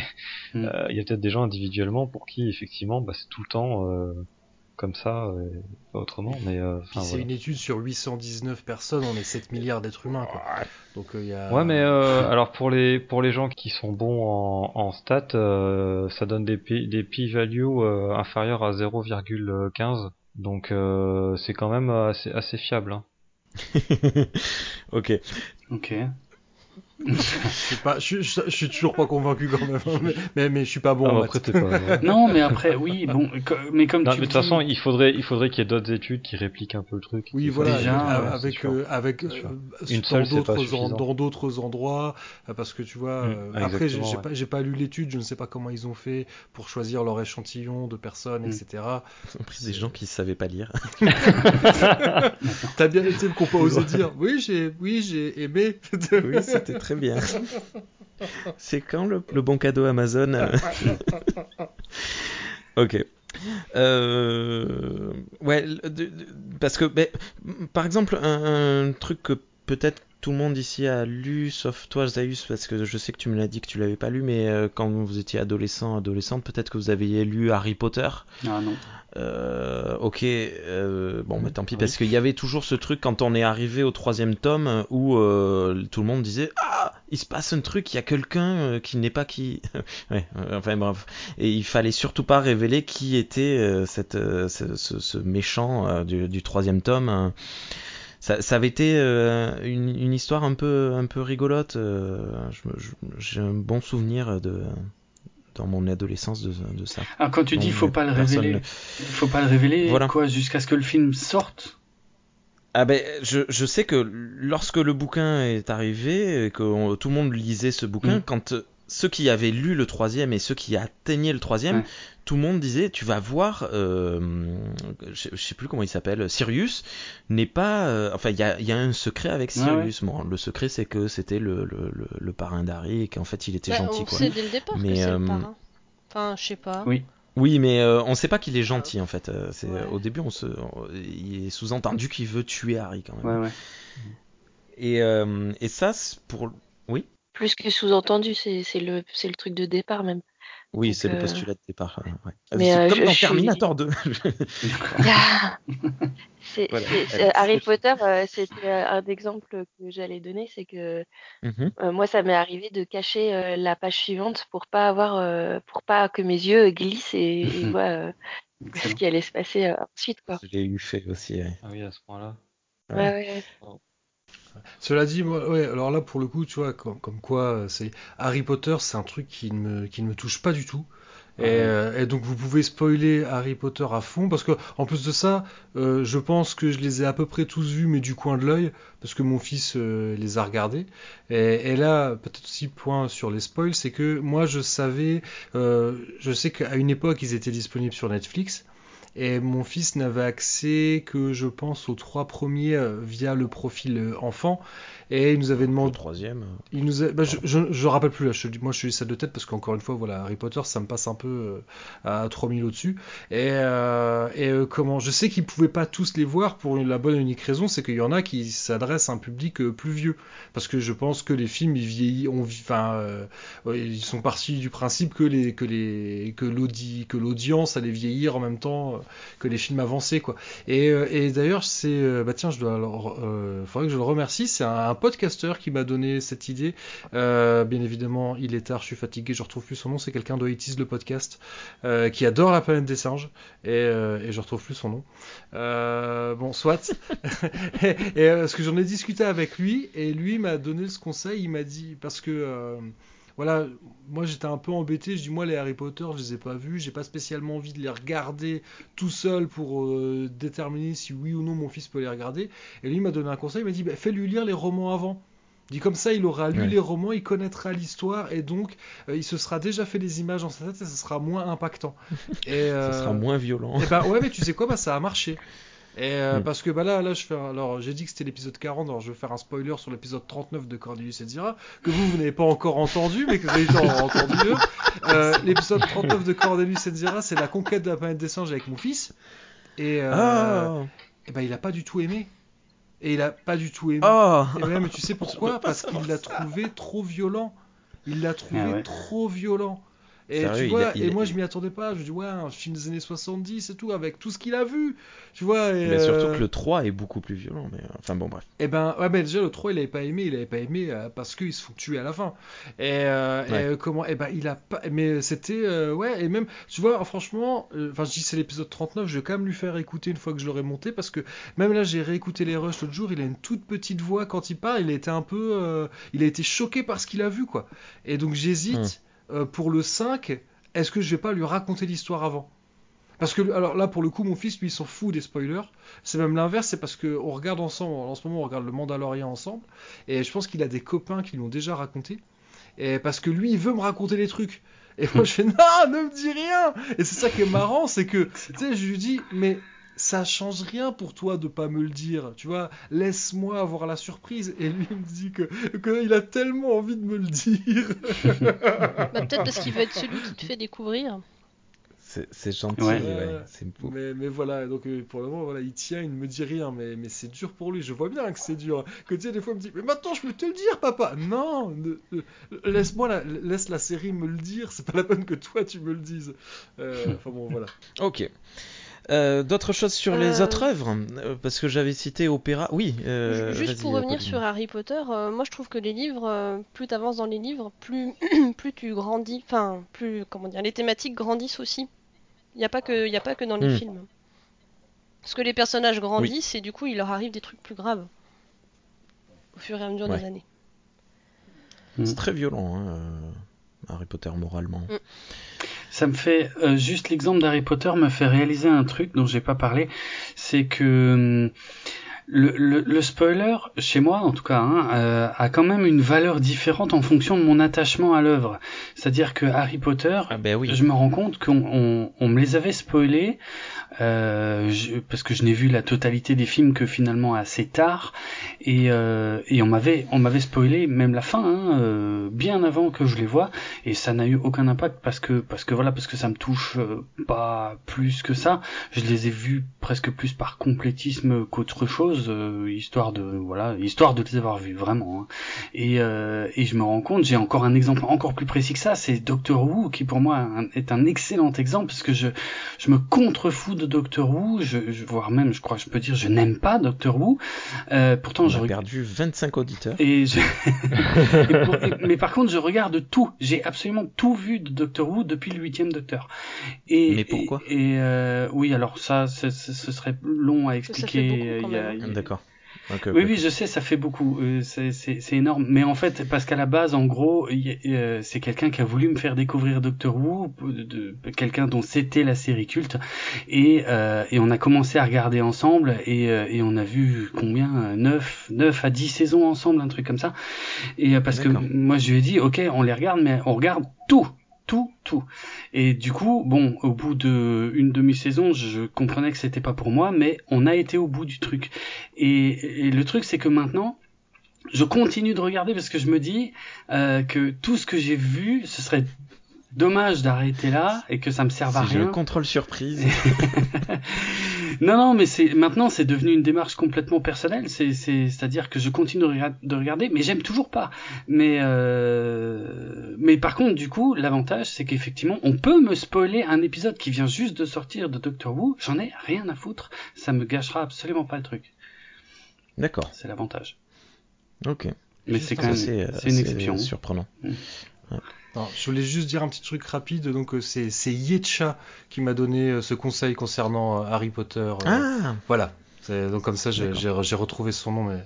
Ah ben oui, fan de la planète des singes, c'est même sa, sa photo de profil. Oui, oui, oui. Ok, d'autres choses, les, les opéras, parce que j'ai marqué opéra, j'ai pas d'exemple. Dans la Traviata, tout le monde. Oh, bon, laisse. Mais non, mais si, mais attends, si t'as pas tort. Il y a quelques années, je me suis passionné pour le, le Ring de Wagner, donc un opéra énorme en quatre parties et tout machin. Parce que t'es fan de Manowar, faut le dire. entre autres. mais, mais le pire, oui, ça, ça a un lien, mais c'est pas ça qui m'avait amené vers là. Mais il y a un lien, effectivement. Non, mais c'est vrai. Et du coup, euh, je voulais savoir ce que ça racontait. Je voulais pas juste savoir la fin. Et du coup effectivement j'en ai un peu chié parce que ça n'existe pas euh, enfin c'est pas facile à trouver de façon euh, romancée parce que se cogner parce que j'aime pas l'opéra en plus tu vois. J'aime pas quand ça chante. J'aime bien la musique mais j'aime pas quand ça chante. Donc euh, ça ça a pas été évident mais j'ai réussi à trouver un truc. J'ai trouvé une BD euh, j'ai trouvé une BD qui racontait toute l'histoire et voilà, j'étais très content. De toute façon, vous vous en doutez, la règle est la même pour moi. Un hein, livre, opéra, euh, n'importe. Euh, chanson, tiens, musique. Comment, comment bah, Est-ce que tu, si, je te dis, écoute le solo de ce morceau, ouais. eh ben tu vas te dire, ah non, il y, y, a un solo, j'ai pas envie de l'écouter. Non, ça c'est pas. Enfin, parce que je sais qu'il va y avoir un son. Non, c'est je, je pousse. Mais, ah, si, c'est un exemple extrême. À part si c'est du songwriting et que, que les paroles sont marrantes euh, à la ouais. fin, tu vois. Euh, ouais. Est-ce que, est-ce que, je sais pas, genre Garogori, est-ce que si on te raconte la fin Oui. Ok. C'est moins grave. Je pense que ça marche que s'il y a une narration quand même. Oui, oui, voilà. Ben voilà, moi j'allais vous parler de catch en fait. Hein. Hmm. Euh, ah mais oui. Parce que mais oui. le catch, euh, je j'ai jamais caché ma catché ma, ma fanatitude de, de, de, catch. Il y a euh, une attente de l'instant, c'est-à-dire que on nous parle tout le temps de ce qui va arriver mmh. dans le prochain dans le prochain show, machin truc. Et quand le show arrive et que quelqu'un qui a déjà vu le, le, le, le show et dit euh, qui gagne, eh ben, moi ça m'embête. Ah, mais pourtant, mais pourtant, mais pourtant, quand je regarde des shows du passé, euh, d'il y a 5 ans, 10 ans, 3 ans, 1 an, euh, et que je sais qui va gagner, par exemple, je sais qu'il y a un super match de l'échelle à, WrestleMania euh, 23 euh, dans lequel CM Punk gagne la mallette de Money in the Bank. Eh ben, je le savais qu'il allait la gagner quand j'ai vu le match pour la première fois, mais c'est un match tellement magnifique, un match historique, que j'ai pas du tout, euh, je me suis laissé emporter par le match et quand il y avait des coups incroyables, je sautais sur mon siège, etc., etc. Donc en fait, il y a le côté un peu comme la série de euh, je veux pas savoir ce qui va se passer là de suite, mmh. mais si je le sais plus tard, c'est pas trop grave. Ouais, je, là je partage complètement le truc euh, sur le catch hein, d'ailleurs parce que j'ai vécu aussi tout ça. Euh, effectivement, il y a des matchs mythiques, légendaires. Euh, je sais pas quand euh, la première fois où Hulk Hogan a fait un body slam à André le Géant à WrestleMania 3, tu le sais avant de voir le truc et tu vas voir le match juste pour voir ça parce que c'était une performance de malade, c'était un truc historique, c'était complètement dingue. Mhm. Et d'un autre côté, par contre, à l'époque où j'étais à fond, parce qu'il y a eu une époque où j'étais vraiment, vraiment complètement à fond dans le catch, euh, je le regardais avec des copains et euh, par contre, moi j'étais le seul à pouvoir me procurer les pay-per-view à l'époque et, et, et, et je devais attendre, en fait, je devais attendre plusieurs jours après le pay-per-view pour pouvoir le regarder avec les potes. Donc du coup, pendant quelques Ouais. jours, je ne regardais plus aucun site internet euh, sur le catch. Je ne regardais plus du tout euh, Raw ou SmackDown euh, donc euh, de la semaine, fin des jours qui suivaient, euh, parce que voilà, parce que je ne voulais pas être spoilé euh, des éventuels changements de ceinture qui étaient arrivés pendant le pay-per-view. Mais parce que ça, parce que je suivais le truc en temps réel, quasiment. Mais par contre, les matchs historiques, même si je connaissais l'issue, je, je, ça me gâchait pas du tout le plaisir de les voir. C'est marrant, hein, c'est des très bons exemples. Ça montre aussi que on cherche pas la même chose selon comment on le vit en fait.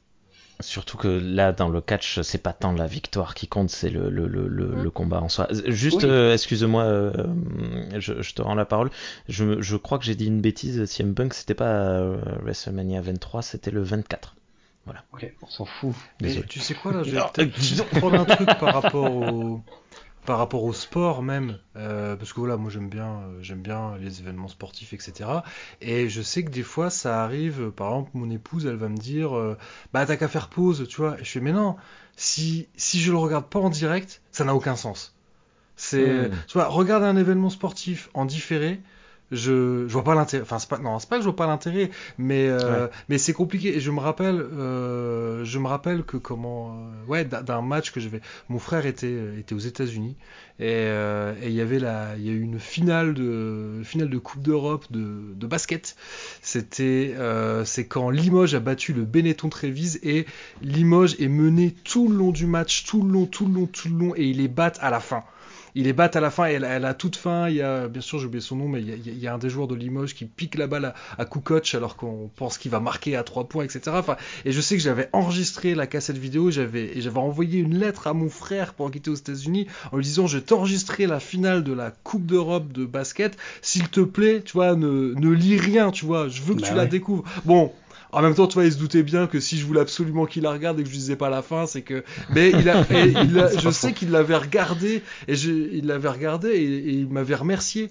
Et alors que lui il me spoilait tous les films et il m'avait remercié d'avoir maintenu le truc parce que il avait été voilà il avait- mais voilà mis à part cet exemple là moi ouais quand quand je- si je regarde du sport et que en différé ça m'intéresse pas je veux le regarder en direct quoi En fait, j'avais juste besoin d'une traduction pour pay-per-view. Je suis désolée, Ouais. mais en fait, j'ai compris. Voilà, en fait, on prononce pas très très bien. C'est pas Ouais. pay-per-view, c'est pay-per-view. C'est les shows, certains shows de catch, euh, quel que soit, que ce soit aux États-Unis, au Japon ou, ou même en France, euh, sont payants. Et il faut payer pour pouvoir le regarder. Et c'est rigolo parce que j'ai eu la même conversation il y a 3 6 mois avec euh, Thierry. euh, j'ai j'ai- pareil, j'ai mal prononcé. Du coup, il m'a dit euh, c'est quoi un pay-per-view? Désolé. Euh, ok.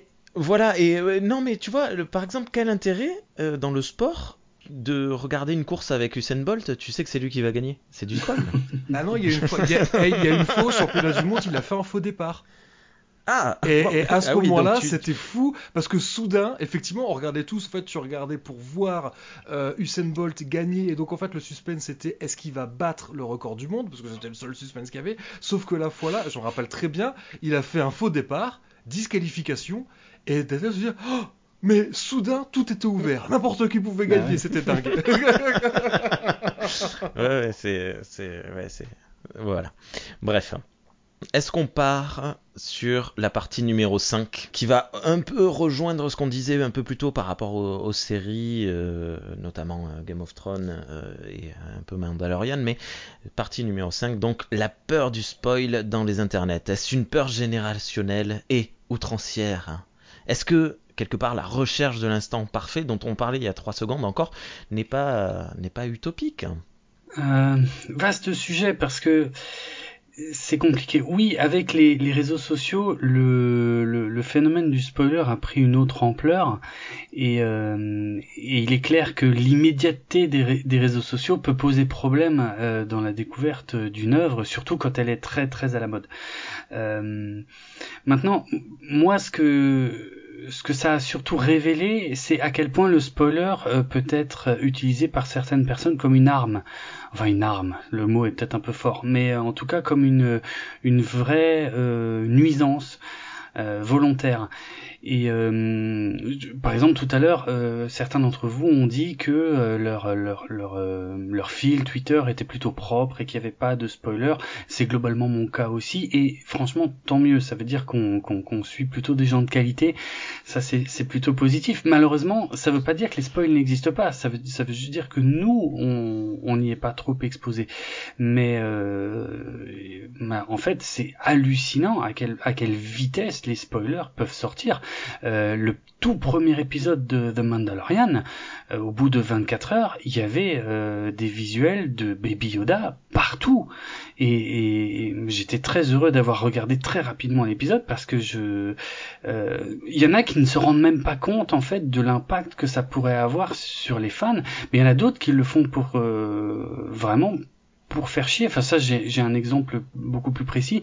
À la sortie de Star Wars 7, euh, il y a un personnage majeur de la trilogie classique qui mourait dans le film et il y a quelqu'un euh, que je suivais euh, qui euh, qui avait dit euh, bah, qui l'avait spoilé mais directement dans les 24 heures et qui trouvait ça très marrant et, et, et j'avais heureusement moi j'avais vu le film tout de suite euh, première séance et tout mais j'avais été lui dire tout de suite mais pourquoi enfin pourquoi tu fais ça? Et le mec il me disait mais moi j'aime pas Star Wars et vous me faites tous chier avec Star Wars donc du coup euh, vu que vous me saoulez vous me remplissez ma timeline de Star Wars depuis des mois et ben voilà c'est ma vengeance Mais mais putain mais c'est dégueulasse c'est cette dégueulasse personne ne sait pas masquer euh, des mots-clés sur Twitter? Alors, euh, euh, ça, ça marche pas forcément. hein. Ouais, mais enfin, tu peux. Je pense que tu, tu peux un peu, tu peux pas mal nettoyer euh, ton Ouais, fil. euh, bien sûr et du coup limi- limiter le, le- la nuisance euh, qu'il y, Mm. a, euh, Ben qu'il y oui. a dessus. Mais euh, pour revenir sur le Mandalorien, est-ce que c'est vraiment un spoil d'avoir des visuels de bébé Yoda? Ah bah pour moi, oui, ça a été un... Parce tu que sais, moi, tu sais qu'il y a bébé Yoda et que bah il, va, fait moi. des trucs mignons? Bah, Mais sur moi, la- je le savais. Sur la deuxième saison? Bah non, mais bien sûr, pas, oui, non, non. parlait de la a- première. Après, au, au- non, au bout d'un certain temps, enfin, moi, j'ai quand même attendu que la saison 1 soit entièrement terminée pour commencer à vaguement parler de bébé Yoda. Euh, mais il y en a qui prennent pas euh, Ouais, mais- ce temps-là, quoi. Puis il y, a- il y a le truc aussi de passer après parce que là, euh, donc on enregistre un mardi et moi j'ai commencé à regarder le Mandalorien dimanche. Donc pour moi c'est super frais. Hein. Et, Ouais. euh, et mais on est quand même, euh, rafraîchissez-moi la mémoire, ça fait combien de temps qu'elle est sortie la première euh, saison de ça fait un peu plus, un peu plus d'un an. Ouais. Donc j'arrive quand même, quand même relativement assez longtemps après la bataille. Et vous savez quoi? Baby Yoda, je l'avais oublié. Mm. Et à tel point c'est que c'est hyper marrant, c'est que alors euh, bah là, désolé si vous n'avez pas vu le Mandalorian, je vais un tout petit peu spoiler. Donc on ne le voit qu'à la toute fin du premier épisode. Et, et le plus marrant, c'est que euh, donc avec mon fils, on se disait mais quelle est donc la cible de, cette euh, de cette mission euh, menée par le Mandalorien Puis à un moment, on voit un truc qui ressemble à un couffin quand même. Et je dis à mon fils, oh, c'est pas un adulte, c'est un bébé. Et là, on s'est regardés tous les deux et en même temps, on a fait Oh, bébé Yoda. Parce que voilà. C'est pas mal ça. Moi, ça m'arrive régulièrement, ça. hein. Et euh, quand euh. j'ai vu, euh, parce que il y a un an, j'ai vu plein d'images de bébé Yoda, mais comme je savais pas quel était ce personnage et ce qu'il faisait, et, parce qu'après, tu peux dire, ça peut être juste un petit personnage mignon euh, qui a été vu dans un coin, comme les, euh, c'était quoi, les por porgs, dans... et que bah tout le monde les trouve mignons et va partager plein de photos d'eux. Mais par contre, tu sais que je sais que bébé Yoda va faire un truc plus tard et que je pensais qu'il allait faire des rapidement. Et là, pour le coup, c'est moi qui ai spoilé mon fils Euh, parce qu'à un moment, le Mandalorien est blessé et on voit que baby Yoda euh, euh, porte sa main vers la blessure. Et là, je me suis dit, il va faire du force healing. Mhm. Et euh, chose qu'il ne fait pas en fait, mais je sais qu'il va le faire parce qu'en écoutant des, euh, des reviews sur l'épisode 9 de Star Wars, tout le monde dit oui, on Ah savait que le Force Healing était possible parce que dans le Mandalorien, euh, on vrai. le voit. Et donc là, quand je vois euh, bébé Yoda qui, qui dirige sa main vers la blessure du Mandalorien, je me dis ah, il va faire du Force Healing. Et en fait, il ne le fait pas. Mais je sais qu'il va le faire à un Ah oui. moment forcément. D'accord. Bah du coup, si euh, un épisode précédent de la franchise euh, en a parlé, c'est pas tellement un spoil. Bah là, en l'occurrence, c'est l'inverse. Ouais, Ouais. en l'occurrence, c'est l'inverse. Il y en avait jamais eu avant. Voilà, ouais, ouais. C'est, c'est, c'est censé être, c'est censé être une nouveauté dans le Mandalorian. Or, moi, je l'ai vu dans Ouais. l'épisode 9. Après, c'est oui. Honnêtement, est-ce que je le vis comme un spoiler? Non. Euh, clairement pas. Voilà, c'est. euh, j'ai écouté, euh, j'ai écouté un podcast. D'ailleurs, je me demande c'est pas de James Fay qu'on parlait. enfin, euh, enfin voilà quoi. Je l'ai entendu dans un dans un épisode et bon bah je me suis dit, ah oui. Et en même temps, en moi-même, je me suis dit, oh, j'aurais pu essayer de voir le Mandalorian plus tôt. J'ai écouté des trucs sur Star Wars 9, c'était à mes risques et périls. Je savais que qu'on pouvait me révéler des trucs, donc j'en étais pas fort contrarié, on va dire. Mm. Et juste pour répondre sur le, euh, mettre bébé Yoda au même niveau qu'un Porg, c'est pas possible. Honnêtement, euh, quand on connaît la franchise et quand on connaît justement le mystère qui entoure le personnage de Yoda euh, lui-même, parce qu'on ne sait rien de Yoda, rien du tout à part son nom et son âge. On, ne connaît pas le nom de sa race, on ne connaît pas sa planète d'origine, on ne sait strictement rien. Donc le fait qu'il y ait un bébé Yoda ne peut pas être anodin. Mais Et puis de toute façon, euh, bébé Yoda, il est pas végétarien. Et les Eh, porgs, ça, c'est- ils ouais. sont végétariens. Ah ouais, c'est vrai qu'ils mangent des on peut grenouilles. pas les mettre sur. Mais, mais De tu toute façon, sais il que a les oreilles pointues et Rémi, il aime pas les oreilles pointues. le, le- le truc le plus marrant, c'est que mon fils me dit je connais le nom de bébé Yoda et je veux te le dire. Et, Ah ouais. et moi je dis non, je veux pas. Ne me le dis pas. Donc c'est ça Mm. le truc. Et tu sais, il- et l'autre jour il se touchait le ventre en me disant mais ça me fait vraiment quelque chose de pas pouvoir te le dire. Ah, le pauvre.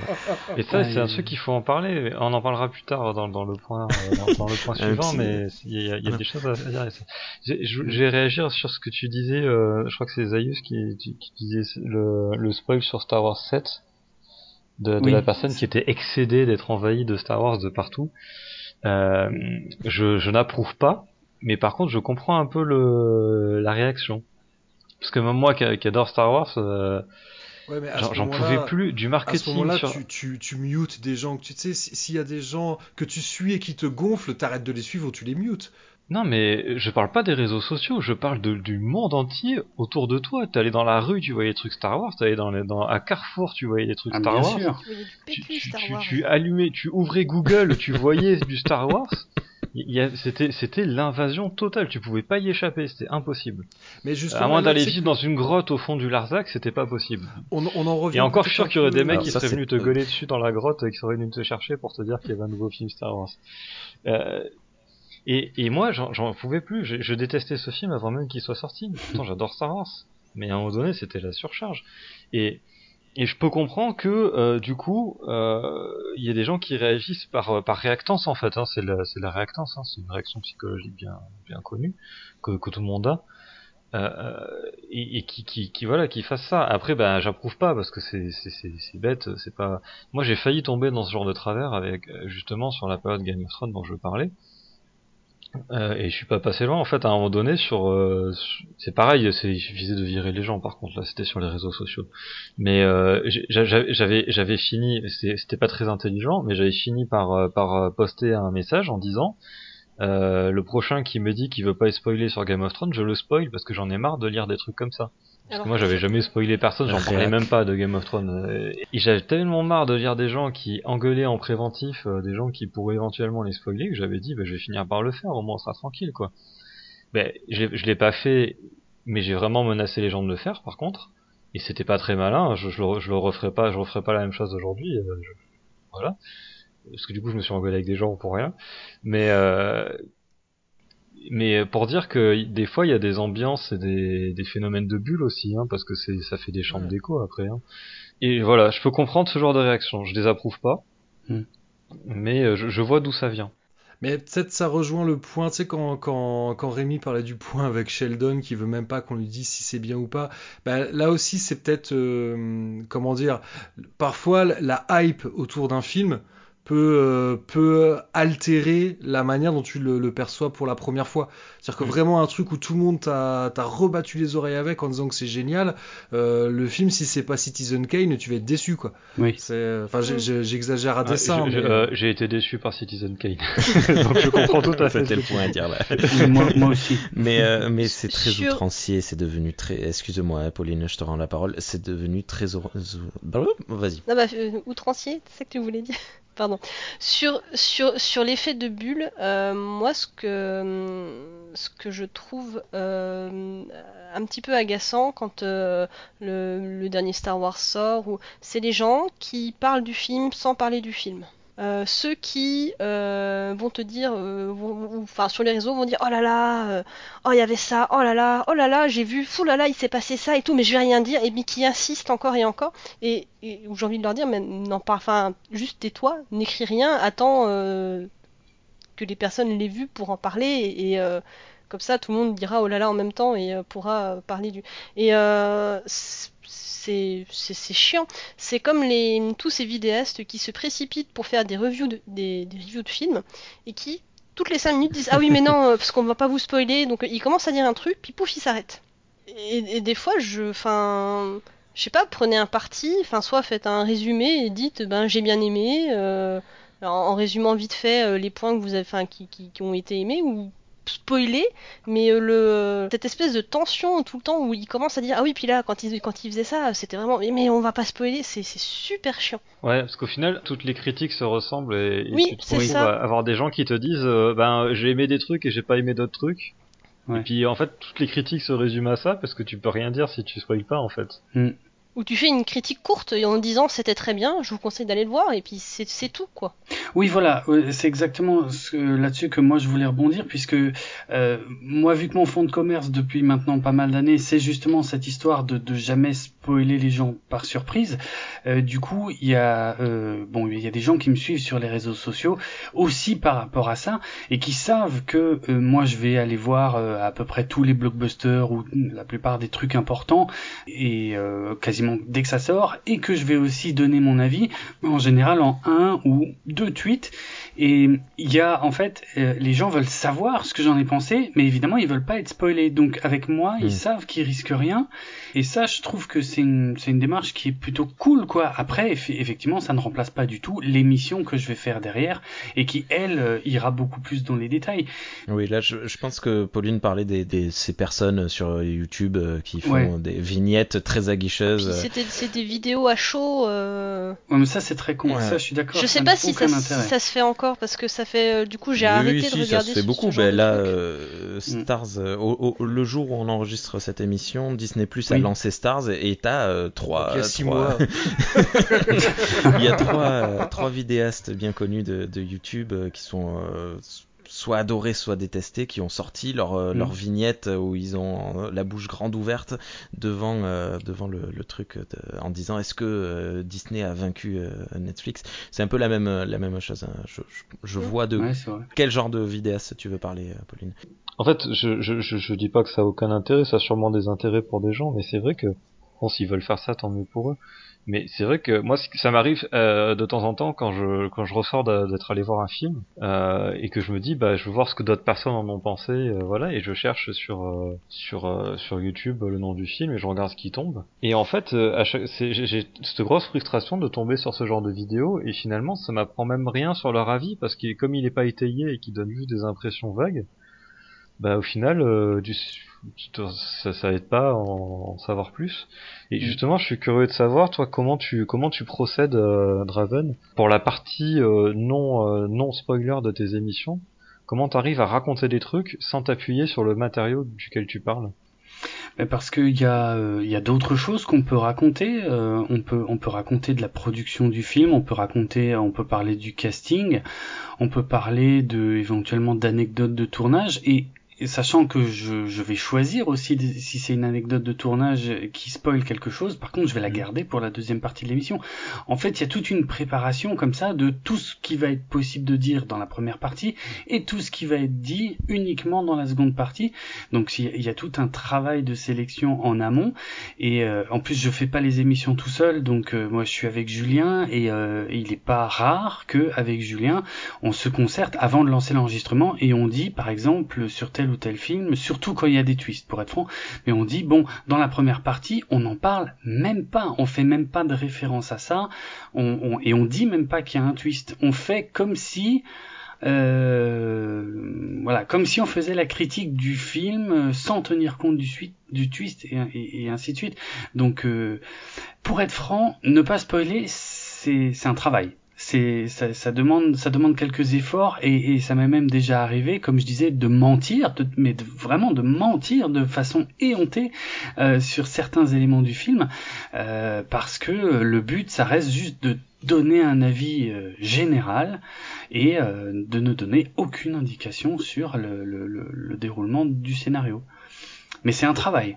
En plus, souvent, Julien et toi, vous allez des fois quand vous partez sur un axe, vous allez dire mais ça, on va pouvoir en parler Ouais. plus en détail dans la partie Oui, spoiler. oui. Donc il y a aussi ça qui. On est obligé, bah oui. Ouais ouais non non. mais alors sans, sans faire euh, voilà, euh, vous commencez une phrase, vous arrêtez en disant oh non ça sera un spoiler. voilà, vous, vous rentrez jamais dans cette dans cette caricature là. Mais c'est vrai que voilà, parfois vous dites bon bah ça, on, malheureusement, faudra aller. Enfin non, vous dites jamais comme ça, mais mais voilà, vous faites comprendre que ça sera plus étayé dans la partie. De toute façon, c'est C'est évident. ça. C'est évident que dans la partie avec spoiler, vous vrai. allez pouvoir faire Mm. une, une critique beaucoup plus détaillée. Oui, c'est vrai qu'on est obligé parfois de s'arrêter, c'est vrai, euh, mais dans la même émission plus loin, on, on- on a, euh, par contre, on retrouve la suite euh, de, de ce qu'on a dû arrêter de dire euh, dans la première partie. Donc au moins, euh, enfin j'espère qu'il n'y a pas ce sentiment de frustration. Ouais, bah pour moi c'est pas vrai. pareil déjà si tu développes euh, un peu plus loin. Euh, Euh, Charlotte, euh, ton, point de vue par rapport à cette, peur euh, que l'on a retrouvée à cause des, réseaux sociaux bah, en fait, là, je rejoins Draven, c'est que là, on sait que l'information c'est un pouvoir, quoi, et que je, reconnais que je suis un peu dubitative devant les réactions de certaines personnes qui s'amusent à, dès la diffusion d'un épisode, par exemple, à tout raconter, quoi. Euh, je vois pas très bien l'intérêt, je vois pas très bien le plaisir qu'on peut qu'on peut trouver à gâcher le les séances des autres. quoi. Donc euh, c'est vrai que après moi je suis pas, enfin Twitter, euh, je suis vraiment, je dois faire partie des gens qui ne savent pas ce que ça veut dire que de muter euh, quelque chose ou je ne sais quoi. Donc euh, j'y suis très peu et je, je maîtrise pas très bien. Donc ça me touche pas forcément, mais euh, mais je, je trouve Ouais. que les bornes, les bornes spoilers par exemple sur Discord, c'est une bonne chose parce que C'est chouette. hein. je vois pas trop l'intérêt en fait. C'est juste ça, je trouve ça juste pas gentil en fait, c'est tout.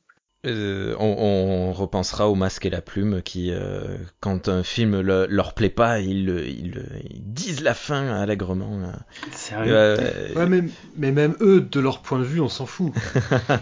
En fait, Non, euh, je suis pas d'accord avec toi parce que le, Cool. le masque et la plume, c'est des critiques et que la critique, c'est de l'analyse normalement. C'est pas, enfin, et du coup, c'est difficile. On le disait tout à l'heure, c'est difficile de pas révéler quelque chose, euh, euh, enfin, du film quand tu veux analyser, quoi. Non, puis même moi, dans, dans le masque et la plume, j'ai déjà entendu dire que de toute façon, on s'en fout parce que c'est pas ça qui est intéressant dans un film. C'est pas à la fin, si on connaît déjà toute Mhm. l'histoire, c'est pas ça qui est intéressant. C'est après, c'est voilà, c'est un point de vue. Et encore une fois, il n'y a pas, il y a pas de loi euh, qui, qui régit ça. hein. C'est pas à eux d'en décider. L'important c'est qu'on sache où on met les pieds en fait. Oui, voilà, tu le sais. Je veux dire, tu écoutes le masque et la plume, tu sais. euh, Nous, dans, dans Pauline et Thierry, on s'est débarrassé de la question en disant dans l'intro de tous les épisodes, c'est écrit attention, on va divulgacher Ouais. à mort. Non, après, du moment que tu le dis, tu prends personne par surprise. Hein. Oui. C'est ça.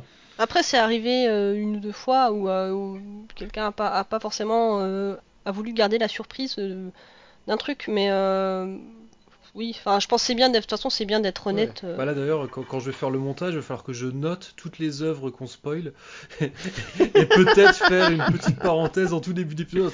Attention, on va spoiler tout ça. Kaiser Soze, c'est toi, Kaiser Ah Soze non, oh non, non, là ça t'as pas le droit. Ça, ça je l'enlève au montage. Ça, Ça, pas le alors, droit. eh, ça, bon, je- je- très courte parenthèse. Pendant la préparation de cette émission, je me suis fait traiter de boomer avec cette cinquième partie. Je plaide coupable. Euh, Il y a un terme euh, qui a été utilisé, donc la peur du spoil dans les internets, une peur générationnelle euh, et outrancière. Euh, donc je, On peut le- plus rien dire. Générationnel, euh, voilà, euh, voilà. De toute façon, on peut plus rien dire hein, dans le podcast. Voilà, je vais, je vais aller le dire euh, sur mon streetcast et puis le dire sur mon blog. Et comme je l'ai écrit dans mon livre et comme je l'ai dit sur. CNews. Donc, lorsque je dis peur générationnelle, en fait, je parle pas euh, des moins de 25 ans, évidemment. J'entends toute euh, la vague de la dernière dizaine d'années, dont je fais partie, qui va euh, aller, euh, qui, qui- qui est sur Internet actuellement, et qui, euh, qui a pu aller, comme je l'ai fait moi à une époque, euh, au point de refuser de regarder une bande-annonce. Euh, je me souviens très bien que lorsque les Marvel, les films Marvel euh, Studios ont, ont commencé à être diffusés, ben moi, euh, dans les, euh, dans les bandes-annonces, euh, quand je voyais une image qui me semblait évoquer Marvel, je fermais mes yeux, je me bouchais les oreilles et je, je baissais ma tête entre les jambes. D'ailleurs, les gens devaient se dire mais qu'est-ce que c'est que ce psychopathe dans le, au cinéma pour ne pas voir le, le moindre truc? Euh, évi- J'évitais les forums parce qu'à ce moment-là, j'étais pas trop trop sur les réseaux sociaux. Bref, hein. donc c'est Du de, coup, tu de- parles de ta génération. C'est pas une question d'âge, non, c'est euh, la, euh, c'est c'est pas La période en fait. comment? C'est un truc, tu, tu veux dire quelque chose de contemporain Voilà. en fait, de, Tu, ces- ou tu- de ah, la tu parles période. d'une- d'une période en fait. de, de notre euh, notre génération parce que ben, euh, Bah on peut très bien avoir 50 ans, 20 ans euh, et avoir peur des spoils euh, actuellement sur euh, sur les réseaux sociaux, c'est ce que j'ai j'ai- voilà. C'est pas une génération, du coup, c'est une peur euh, actuelle, contemporaine, Ouais. ou enfin, Oui. ouais. tu Bah non, dis que bah, je manque de vocabulaire, tu dis que je manque de vocabulaire, c'est ça? Non, je dis Ouais, que tu moi, utilises le les dis. mauvais mots pour définir des choses. Cassez-vous, et vous êtes viré. Ah mais c'est pas mon podcast, ça, pardon. bon, sixième point. Non, mais du coup, pour répondre à la question, quand même, je pense que ça s'est peut-être amplifié maintenant, euh, justement parce que la communication s'est amplifiée. Mais après, moi, j'ai toujours entendu des gens qui lisaient des romans policiers et qui voulaient Ouais. pas, qui voulaient pas qu'on leur révèle la fin, ou des gens d'ailleurs parler de l'exemple euh, de, de, Star Wars 7, là, des gens qui venaient faire chier des gens qui lisaient des romans policiers en leur disant euh, à la fin c'est lui, enfin c'est lui le tueur ou des trucs comme ça. C'était des blagues euh, qui se faisaient au lycée par exemple quand j'étais au lycée. Et c'était il y a 20 ans, non j'exagère, mais c'était il y a 15 mais, ans. Mais pour prendre l'exemple, d'un film qui date de 1955, donc voilà, on a quand même très longtemps avant Twitter et Facebook, à la fin des Diaboliques, donc le film de, de Clouseau, il y a un carton qui demande, qui demande au spectateur de ne pas raconter la fin. C'est vraiment la, fin du film, c'est ne soyez pas diabolique. Et euh, je sais plus la suite, mais je sais que quand je l'avais vu quand j'étais, je l'ai vu quand j'étais ado, et, euh, et ça m'avait marqué de qu'un film de cette époque se termine comme ça et qu'on demande aux donc voilà déjà en 1955, euh, on demandait aux gens de pas faire de spoiler pour dire que parfois c'est l'auteur même qui va dire euh, bah ne le faites pas. Et voilà, c'est vrai que ça m'avait marqué de voir que voilà que déjà à cette époque-là, euh, il y avait ce truc. Donc oui, moi je suis de, complètement d'accord avec ce que dit Thierry. Euh, je pense qu'il y a eu des périodes, euh, enfin ça a toujours ça a toujours existé en fait. Les gens qui veulent pas qu'on leur raconte la fin de l'histoire, ouais. enfin toujours. En fait, c'est vrai qu'aujourd'hui, ça prend des, une ampleur un peu bizarre parce que je me rappelle que quand euh, Tarantino préparait même les huit salopards, le scénario avait fuité et il était dans tous ses états, il était furax, il avait dit je le fais pas. Et, euh, et en fait, euh, c'était juste, c'était avant même que le film soit tourné là pour le coup. Donc c'est vraiment, enfin, cette idée de, de, spoil, on a l'impression que ça a pris une ampleur un peu, peut-être un Mystique, peu trop. C'est dingue. Et ouais. C'est outrancier, c'est outrancier. Ouais, mais déjà, regarde, à l'époque de Star Wars, et là, là, c'est ce Draven, dis-moi si c'est correct. Il me semble que le premier à avoir tourné des films en utilisant un faux titre de film, c'est euh, c'est George Lucas, non? Ou c'est quelque chose qu'il a repris à d'autres personnes? Ah, je sais pas si c'est le premier à avoir fait ça, mais c'est vrai que dès l'Empire contre-attaque, qui a été tourné sous le titre Blue Harvest, si je dis pas de bêtises, euh, effectivement, il y, a, tout de suite eu une énorme culture du secret. Je sais pas trop si ça se faisait avant, parce que Hollywood était en pleine révolution à ce moment-là. Est-ce que dans l'ancienne Hollywood, c'était une pratique? Je, je saurais pas dire, tu vois. Parce que maintenant, j'ai l'impression que c'est souvent, bah d'ailleurs, c'est souvent un truc que vous révélez dans, dans 24 FPS, ou dire le film a été tourné mm. sous tel nom, et c'est un truc qui est maintenant, ouais. c'est presque, je, enfin, je, je, je, je, je vais pas dire que la majorité des films sont tournés sous un faux nom, mais, mais c'est quelque chose de relativement fréquent. Euh, oui. Alien n'avait pas été euh, à la base quand ils ont commencé à tourner, ça s'appelait pas. Alien, sais, il y a eu, il y a eu plusieurs titres, mais c'est parce qu'ils trouvaient pas le bon titre. Mais je pense quand même qu'Alien, euh, mm. Alien, c'est venu quand ils se sont rendu compte que c'était le mot qui revenait le plus souvent dans, dans, le scénario. Mais je sais pas, là, je sais plus. Ouais, parce que je pense que les titres temporaires, il y a aussi ce phénomène-là. Euh, je sais que c'est chez les romanciers, c'est pareil. La plupart des romans, ils sont écrits avec un titre temporaire, mais juste parce que ben, ce qui les intéresse, c'est d'écrire le roman, trouver le titre, c'est secondaire. Ouais. Ouais. Et euh, ils le cherchent après, quoi. Je pense qu'il y, y, a aussi ça, et je pense que pour les films, ça doit être pareil. Bon, là, pour le coup, Blue Harvest, euh, je vois pas comment ça pouvait être un titre temporaire. Pour, non, non, euh, clairement, Star Wars. Dans, dans, le cas des grandes franchises et des gros blockbusters, c'est vraiment pour cacher euh, euh, aux habitants euh, proches des lieux de tournage et donc à la presse que c'est eh bien un film d'une grande franchise qui est en train d'être tourné. Donc c'est non, non, c'est ça fait partie de toute une stratégie du secret et même les, les, bobines. Hein, ça, c'est aussi très connu que souvent les, les enfin à l'époque des bobines, quand elles étaient envoyées euh, dans les cinémas, euh, elles étaient envoyées aussi sous de faux titres pour les films qui étaient très très attendus pour éviter euh, les vols, les vols de bobines, les détournements ou les choses comme ça.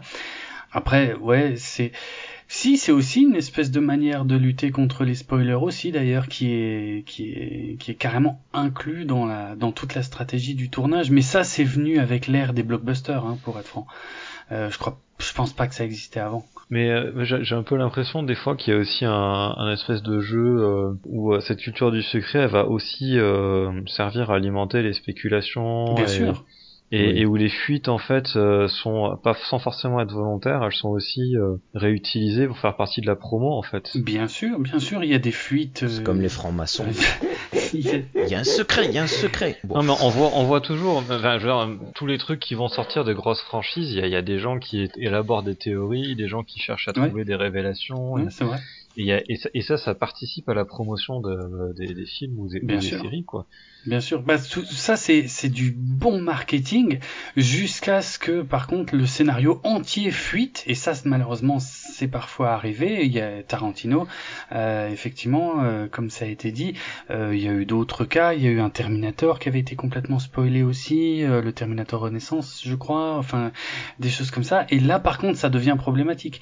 Mais oui, oui, les, les studios se, frottent les mains aujourd'hui quand euh, le, titre d'un film qui n'est pas encore sorti est en tendance sur les, sur les réseaux sociaux, bien sûr, parce que ça génère des tas et des tas de théories et de discussions. Ouais.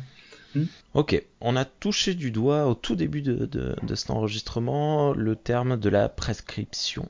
Est-ce que selon vous, il y a une date euh, limite à partir de laquelle on a le droit de dire euh, ce qui se passe, les événements de d'une œuvre Oui. Non. Euh, Pauline Euh, oui. Bah, pour moi, oui. euh, on peut. Après, pareil, tout dépend de comment, euh, comment et à qui tu parles, mais tu peux pas reprocher à quelqu'un de dire, euh, ben, dans l'Empire contre-attaque, on découvre que Dark Vador euh, est le père de Luke. Parce que Mhm. ben, tout le monde le sait, c'est un mème, et c'est surtout, tu peux pas. euh, tu, peux t'empêcher de, parler d'une chose pendant un moment pour éviter de trop, enfin de, de garder un peu la Au bout d'un moment, ben tu as le droit d'en parler. Mais après, c'est pareil, quand tu euh, conseilles un film à quelqu'un, que tu parles d'un film, enfin, ben tu dis, euh, ben voilà, je vais spoiler. Ou euh, si tu veux faire découvrir un film à quelqu'un, tu dis, ben regarde ce film, ça parle de ça. Mais voilà. Mais c'est surtout que euh, moi, la date de péremption, euh, je la vois, enfin, je, vois les gens en parler quand, euh, ben, sur les réseaux, quelqu'un va parler, est en train de regarder telle telle vieille série ou tel vieux film et va dire ah ben, donc je regarde ça, ça fait ça, ça fait plusieurs trucs, pendant il dit bah il se passe ça. Et qu'il y a quelqu'un qui dit ah spoiler et puis tu dis bah oui mais enfin bon le truc est sorti il y a 15 ans, c'est si c'était pas moi, enfin je veux dire le spoiler tu l'as forcément vu ailleurs quelque part quoi. En fait, euh, ça, ça dépend, ça dépend pardon, des, du statut des films ou de l'œuvre. euh, Je pense qu'un un film qui est rentré dans l'imaginaire euh, collectif et dans la culture populaire comme euh, Star Wars ou même la, la planète des singes, puisqu'on on, on est avec des connaisseurs, c'est compliqué de, de, de reprocher de l'image finale de la planète des singes. Tout le monde, quasiment tout le monde la connaît, quoi. Et c'est difficile. euh, où Lincoln est remplacé par un singe, c'est ça? C'est celle-là, exactement. Non, puis il y a aussi, quand tu, quand tu lis qu'un euh, faire euh, un, un, un- un live tweet d'une série, euh, ben tu sais que euh, c'est le principe des live tweets, c'est des réactions à chaud sur une série, tu sais que tu vas être spoilé dessus. Ah, moi, je fais des live tweets Ben, sans spoil. c'est possible. Ouais, mais enfin ça après ça reste un, enfin je sais pas, moi ça me, ça me viendrait pas à l'idée de, de lire un- une critique euh, ou de suivre un live tweet d'une série, euh, je sais pas s'il y a d'autres noms pour d'autres réseaux que Twitter, mais euh, et de, Mm. de me plaindre d'être spoilé parce que ben je sais que Oui. euh, ça, ça va arriver. Mais il y en a des fois qui Oui, le ça fait partie. Ben, là, tu vois, euh, pour prendre l'exemple, je, je suis en train de découvrir la quatrième dimension, la, la, la série de, de Rod Serling, et euh, il y a un épisode euh, dont j'ai diffusé un extrait y a, hier ou avant-hier, je sais plus, sur Twitter, euh, le fameux épisode où il y a le, mec qui, lit des livres tout le temps. Et ça, c'est un épisode qui, je, crois que c'est le seul dont je connaissais la fin, enfin je crois, ouais, il me semble, c'est le seul dont je connaissais la fin parce que il y a plein de chaînes YouTube qui en ont parlé, qui ont mis cette fin. Et en fait, j'ai voulu mettre un extrait. à un moment, il y a un effet spécial qui que j'ai trouvé très joli euh, d'une montre qui explose euh, parce que ben, ça, figure que le temps s'arrête et tout. Enfin bref. Et en le mettant, je me suis dit ah mince, c'est un peu du, je, divulgue un peu euh, ce qui se passe. Je l'ai quand même mis, personne ne m'a rien reproché parce que j'ai axé la chose sur l'effet spécial en disant je trouve cet effet très beau et j'ai eu que des likes, j'ai pas eu de ouais, que salaud, quoi que ce soit. Mais je me suis posé la question et puis je me suis dit bon, l'épisode il a été donné par plein de monde. Et tout le monde sait qu'à la fin, euh, je, bah, du coup, là, rien que d'en parler, j'hésite à le dire. Ah, ne le dis pas, ça sert à Euh, rien. Parce qu'en plus, en plus, euh, la, la- la- quand même, la quatrième dimension, c'est quand même le truc. Même si tu sais qu'il y a beaucoup de- d'épisodes qui se terminent par un twist, bah, euh, moi, je vois pas Oui. l'intérêt de, de le dire. Tu vois, je, je suis d'accord. Je suis d'accord Mm. que effectivement, on va dire que c'est moins grave de révéler la fin d'un épisode de la quatrième dimension qui a 60 ans euh, que de te dire un élément important d'un film qui est sorti il y a 24 heures. Euh, évidemment que, que c'est pas la même chose. Je, je suis complètement d'accord. Néanmoins, ça n'empêche que euh, bah, même une œuvre très ancienne, tu peux n'en avoir jamais entendu parler et, et être euh, et voilà et, et avoir le plaisir. Tu vois pas l'exemple Mhm. de, de comment de Star Wars. Euh, Mon fils, j'ai fait en sorte qu'il se fasse pas spoiler. J'ai mis, j'en- j'ai- ai parlé dans l'épisode de, de, de- pour une de review, donc je vais pas trop raconter, mais je me rappelle d'une fois où euh, où j'ai eu le malheur de lui dire que le, on allait savoir, il n'avait pas encore vu euh, l'Empire contre-attaque, qu'on saurait à un moment le nom de famille de Dark Vador. Et il m'a saoulé, il voulait absolument que je dise le nom de famille de Dark Vador, mais si je le disais, c'était un spoiler. Et justement, en, a- en ayant bien euh, l'avantage d'avoir bien écouté 24 FPS et de connaître bien mes leçons, je lui ai dit, eh ben il s'appelle Starkiller. Et je me suis dit, c'est pas vraiment un mensonge vu que c'était le nom qu'il devait avoir au départ. Donc je dis, il s'appelle Starkiller. Et après mon fils me l'a dit, mais tu m'as menti, il s'appelle pas Starkiller. Alors j'ai expliqué pourquoi. Mais euh, mais voilà, ouais. Donc euh, donc euh, je suis à la fois d'accord avec ce que t'as dit, Pauline, et quand même pas d'accord. Toi, si on si on doit répondre, si on propose la question de manière question fermée, est-ce que euh, euh, la date ça a une importance oui ou non? Eh ben euh, moi, pour moi, la réponse elle est non. C'est euh, un spoiler, ça reste un spoiler, peu importe l'âge de la. Après, ça dépend du, ça dépend du contexte. Euh, je suis d'accord que si tu as l'intention de faire découvrir un film à quelqu'un, même s'il est sorti euh, il y a 50 ans et que tu sais que cette personne n'a rien vu, ben, je, je vois pas l'intérêt de m'amuser à spoiler juste pour spoiler.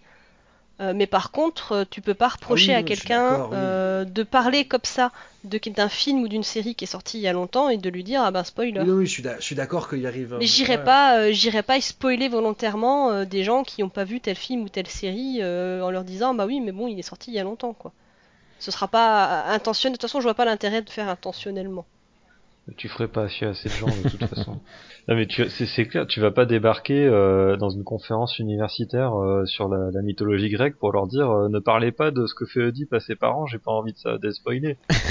Oui, oui, c'est vrai, oui, oui, c'est vrai. Excellent. Parce que là, c'est des archétypes, oui, c'est c'est- c'est un bon Voilà. exemple. Mais euh, si euh, ouais, si euh, quelqu'un euh, va lire l'histoire et dit ne pas la connaître, je vais pas lui dire ah bah oui bah en fait euh, tu sais pas qui est le père d'Oedipe ah bah moi aussi. puis enfin voilà. Non, j'ai- un exemple là, je dois, j'ai un Blu-ray à la maison qui s'appelle Ben-Hur. Euh, non, c'est pas Ben-Hur, merde. c'est Spartacus, pardon. qui s'appelle Spartacus. Et je connais la fin, je sais très bien euh, comment ça finit. Avec Kirk Avec Douglas? euh, Enfin, celui de. le- oui, le- c'est- le- c'est- ouais, avec euh, Celui de Kubrick. avec Douglas. Et, et donc, je, je sais comment ça va se finir, hein, je sais très bien comment il se finit, mais j'ai très très envie de le voir et je vais le voir bientôt là dans les jours à venir. J'attends juste de pas être trop fatigué, voilà. Et euh, mais du coup, euh, je, je je considère pas que ce soit un spoil et ça ne me fait pas du tout peur. Ouais, non, puis même, est-ce que, enfin, là, là aussi, Spartacus, c'est pas la fin qui est importante. Enfin, c'est comme, c'est comme, euh, c'est Ah, comme la, la, la blague des gens qui disaient c'est pas la peine d'aller voir Titanic, on connaît déjà la fin. Euh, ah oui, oui, oui, effectivement. Très on sait tous comment ça va se terminer. Bah, c'est comme tous les films repris euh, de contes euh, ou de faits historiques ou de, enfin, il y a, il y a plein de choses dont on connaît la, la fin ou dont on connaît les grandes lignes de l'histoire. Ça dépend aussi de ta- ton niveau de culture parce que tu vois par exemple euh, Once Upon a Time in Hollywood, il y a plein de gens qui n'ont pas du tout compris euh, le sens du film parce qu'ils connaissent pas euh, l'histoire derrière en fait. Oui, mais c'est quand même vachement euh, pointu euh, l'histoire. Oui, mais c'est, c'est, en fait, ça, re- par exemple, ça rejoint, toi, si tu grandis dans un milieu où tu es entouré de films et tu as vu des extraits, par exemple, de comment, enfin, de, de Alien et de Psychose, et voilà, c'est des images qui ont habité euh, ta, ton esprit et, et que tu as vu dans ta vie, mais quelqu'un qui a 15 ans, par exemple, aujourd'hui, qui a jamais entendu parler de ces films, c'est- pour eux, ça Mm. va être un, un spoiler si tu leur en parles, quoi. Alors que Ouais, pour toi, ça te paraît évident, des images mais que connais et... Mais euh, j'irai pas les spoiler volontairement, enfin je le ferai pas volontairement juste pour leur gâcher. Mais quand je parlais des histoires connues, je pensais plus euh, aux, euh, aux mythes, euh, aux faits historiques, aux... enfin... Oui, oui bah, d'ailleurs, euh, ça vous est déjà arrivé, excusez-moi, hein, je prends encore l'exemple de 24 FPS, mais ça vous est déjà arrivé, Julien et, et toi, Draven, euh, dans certains épisodes, quand c'est des films qui sont basés sur des faits historiques, euh, de parfois te dire, et c'est vrai que te dire, bah, on, va- on, on, ça on en parlera dans la partie spoiler, dire, Ah, en même temps, là, tu sais, même moi, tu vois, même moi qui, pourtant, sur le principe, suis d'accord avec vous, vous dire, ouais, en même temps, on, on sait, quoi, mais tu dis, oui, il y a des gens qui ne connaissent peut-être pas cette période, cette période de l'histoire et qui vont quand même envie, parce que là, tu vois, c'est vrai que j'aurais tendance, peut-être sur un film historique, à être moins, euh, à être moins sévère là-dessus. Euh, tu vois, genre, ouais, quand tu regardes Dunkerque euh, de, de, de Christopher Nolan, tu sais comment ça va se terminer. C'est, euh, mais c'est vrai que, mais c'est vrai Oui. que si, si on m'avait raconté Ouais. certains trucs, je pense que ça m'aurait énervé de dire bah ouais, t'aurais pu me laisser la surprise quoi. Donc euh, Ah mais du Ouais. coup sur les trucs historiques, euh, est-ce qu'on parle du cas euh, Inglorious Bastards? Ah oui, oui, oui, là oui pour le coup, ouais, ouais, ça, bah quelque part, ouais, ouais, c'est c'est aussi un excellent exemple Thierry. Ouais. Ouais. je, je sais même pas comment l'aborder, mais en fait, si, si tu si tu pars du principe que ce film existe, n'importe quel film historique euh, peut finalement avoir des révélations inattendues. Oui, oui, si, oui, c'est.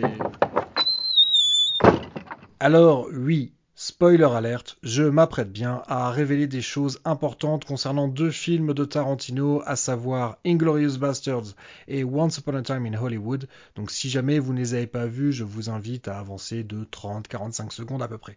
Voilà. Parce que là, le ça. spoiler, ça serait. Alors, est-ce que c'est est -ce c'est un spoiler de dire euh, que, que c'est une uchronie finalement? C'est. Bah, Que Ouais. Hitler n'est Bah, pas mort oui. comme ça.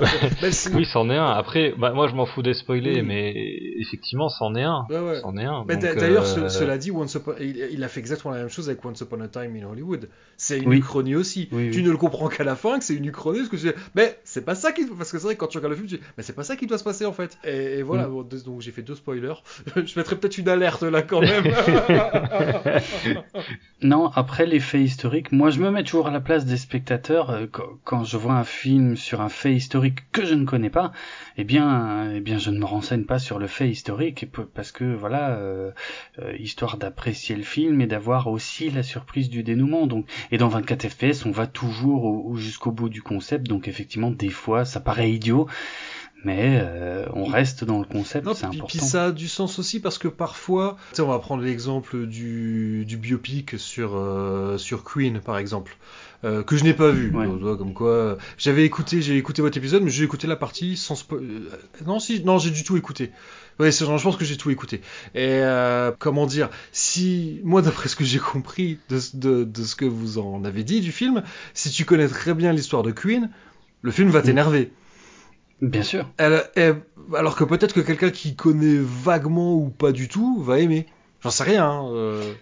Ouais, mais bah si, c'est exactement ce qui s'est passé avec ce film. C'est un très bon exemple aussi. C'est un film qui se présente comme historique et qui raconte, enfin la moitié, au moins la moitié de ce qui est dans ce film est faux, est complètement faux et n'est jamais arrivé.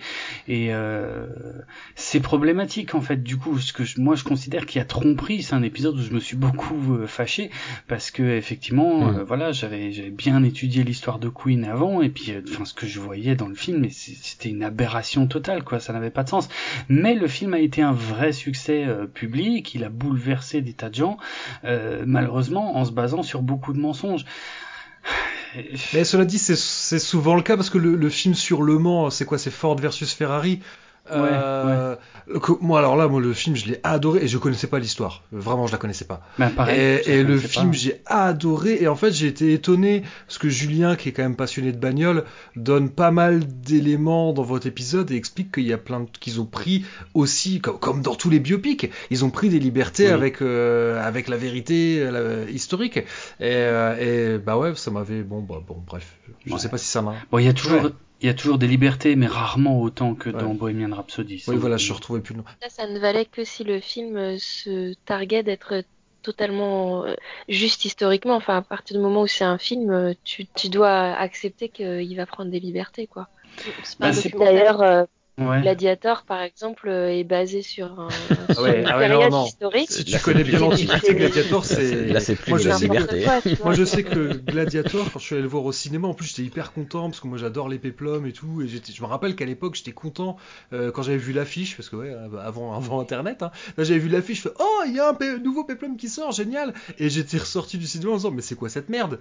Parce que, parce qu'en fait j'étais en mode team premier degré et en disant Mais euh, d'un point de vue historique, c'est de la merde de A à Z. Bon, après tu le revois, tu le revois juste pour ce que c'est, un blockbuster, et c'est un excellent blockbuster. Mais si je prends le côté historique, en plus, il me semble qu'ils avaient axé la promo là-dessus, genre Ridley Scott connaît très bien l'histoire. Non, non, non, non, non, non, non. Mais les, les, les péplums, Ouais, à la base, fâchés. enfin historiquement parlant, euh, il y a toujours des horreurs Ah oui, oui, font, oui. euh, hurler les profs. Oui. euh, Mais, mais en fait, mais je pense que quand j'étais ado, j'aimais bien les péplums qui avaient été tournés à Cinecittà, mais j'aimais, en sachant, pour, le coup, tu vois, que, que c'est des films qui, je le sais, que d'un point de vue historique, c'est, on est très loin de la, de, de la vérité. Mais, euh, mais justement, comme, comme, Hmm. comme dans euh, Ouais. Gladiator, il y a un peu ce côté, le renouveau du, du péplum, avec qui veut faire croire qu'il est, qu'il est euh, proche de la Hmm. véracité, alors que non, pas du tout. J'a- J'attendrai pas la même chose d'un western d'aujourd'hui que d'un western des années 60. Ça Oui, me voilà. dérange pas de voir un cowboy euh, des années dans, les, Bah. dans le bon de la brute et le truand euh, qui soit quand même Ouais, ouais. euh, assez surréaliste. Euh, là où aujourd'hui, si on me ressort un, un western, je- j'attendrai ce qu'il soit un peu plus, euh, Ouais, un peu ouais, non, plus terre à terre, d'accord. un peu plus euh, concret dans ça. Ouais. Ce que je viens de dire sur Gladiator, tu peux dire exactement la même chose sur Braveheart. Braveheart, historiquement, c'est nimp. kilts. C'est Oh, non, nimp. il y a des vrai. trucs qui vont pas, mais pas tout. Moins que dans Gladiator quand même. Bref, on s'est quand même vachement éloigné du sujet, juste par- pour les personnes parce que je j'ai pas très très bien suivi. Il me semble que Pauline et Thierry euh, euh, in the evening euh, campent la position de la prescription. C'est Oui. pas c'est pas trop grave. Euh, Est-ce que vous auriez à peu près une, une date, euh, je sais pas, une vingtaine d'années après la sortie de ciné, une sortie euh, sur format physique C'est fait totalement au doigt mouillé. euh. ou- Oui, voilà, c'est ça va dépendre. Non, euh, de franchement, euh, ouais. Bah, ça dépend, ça dépend de l'œuvre, ça dépend de qui t'as en face, ça dépend de, enfin, pff, voilà. C'est c'est compliqué parce que j'ai toujours du mal à me projeter vu que moi je m'en fous de, de spoiler. Euh, j'ai du mal à me projeter pour savoir euh, quand c'est vraiment grave ou pas. Mais c'est plutôt dans le sens ouais, c'est c'est euh... ouais, je dirais que s'il est sorti en DVD et que tu voulais pas y spoiler dessus et que t'as toujours pas fait l'effort de le regarder, c'est- tant pis pour toi quoi. Waouh, ça c'est extrême. Ok, c'est- c'est- c'est- c'est- si on prend l'exemple de, ben, de- le premier Iron Man de, de- des Marvel Studios, est-ce ouais, que bah le... voilà, bah, Il a quoi Il a 10 ans, le premier Iron Oui, Man si j'en discute dans une soirée avec des Il gens, 13. euh, bon, je vais pas en bah. discuter parce que je sais pas pourquoi j'en discuterai, mais si j'en discute dans une soirée avec des gens, par exemple, Ouais. Je vais pas prendre de précautions en disant attention, euh, je vais spoiler quoi, je vais, je vais juste parler du film quoi. Ouais, puis encore une fois, c'est pas, franchement, c'est pas. Moi, je l'ai beaucoup aimé Iron Man, mais tu sais quoi, je me rappelle même plus du scénario. Euh, c'est pas ça que j'ai retenu. Moi je l'ai pas aimé, et je m'en souviens plus non plus. mais- À la fin, le gentil il gagne. Oui, voilà, non, mais c'est ça que je veux dire, tu vois. C'est et, et, pour- et encore une fois, hein, j'insiste, Iron Man, c'est un film que j'ai beaucoup aimé. C'est à cause Mais de la musique. hein. Ouais. Demande-moi de te le raconter. Ouais, voilà, il y a du ACDC, puis à un moment, il vole. je, je me rappelle. Ah vache. C'est dans celui-là où il fait pipi dans son armure Non, c'est Non, dans, c'est le dans le deux. 2. Dans le. C'est dans celui avec Mickey Rourke. Oh, t'as spoilé le fait qu'il fait pipi dans son armure. Oh. Pipi dans son armure. Oh. D'accord. Bon, eh bien, je pense qu'il est temps de passer au sixième et ultime euh, point euh, qui avait été euh, donné par toi, Thierry. Euh, merci parce que ça nous apporte une, une conclusion. Et c'est quelque chose qui a été dit en suspens tout le long de cette émission.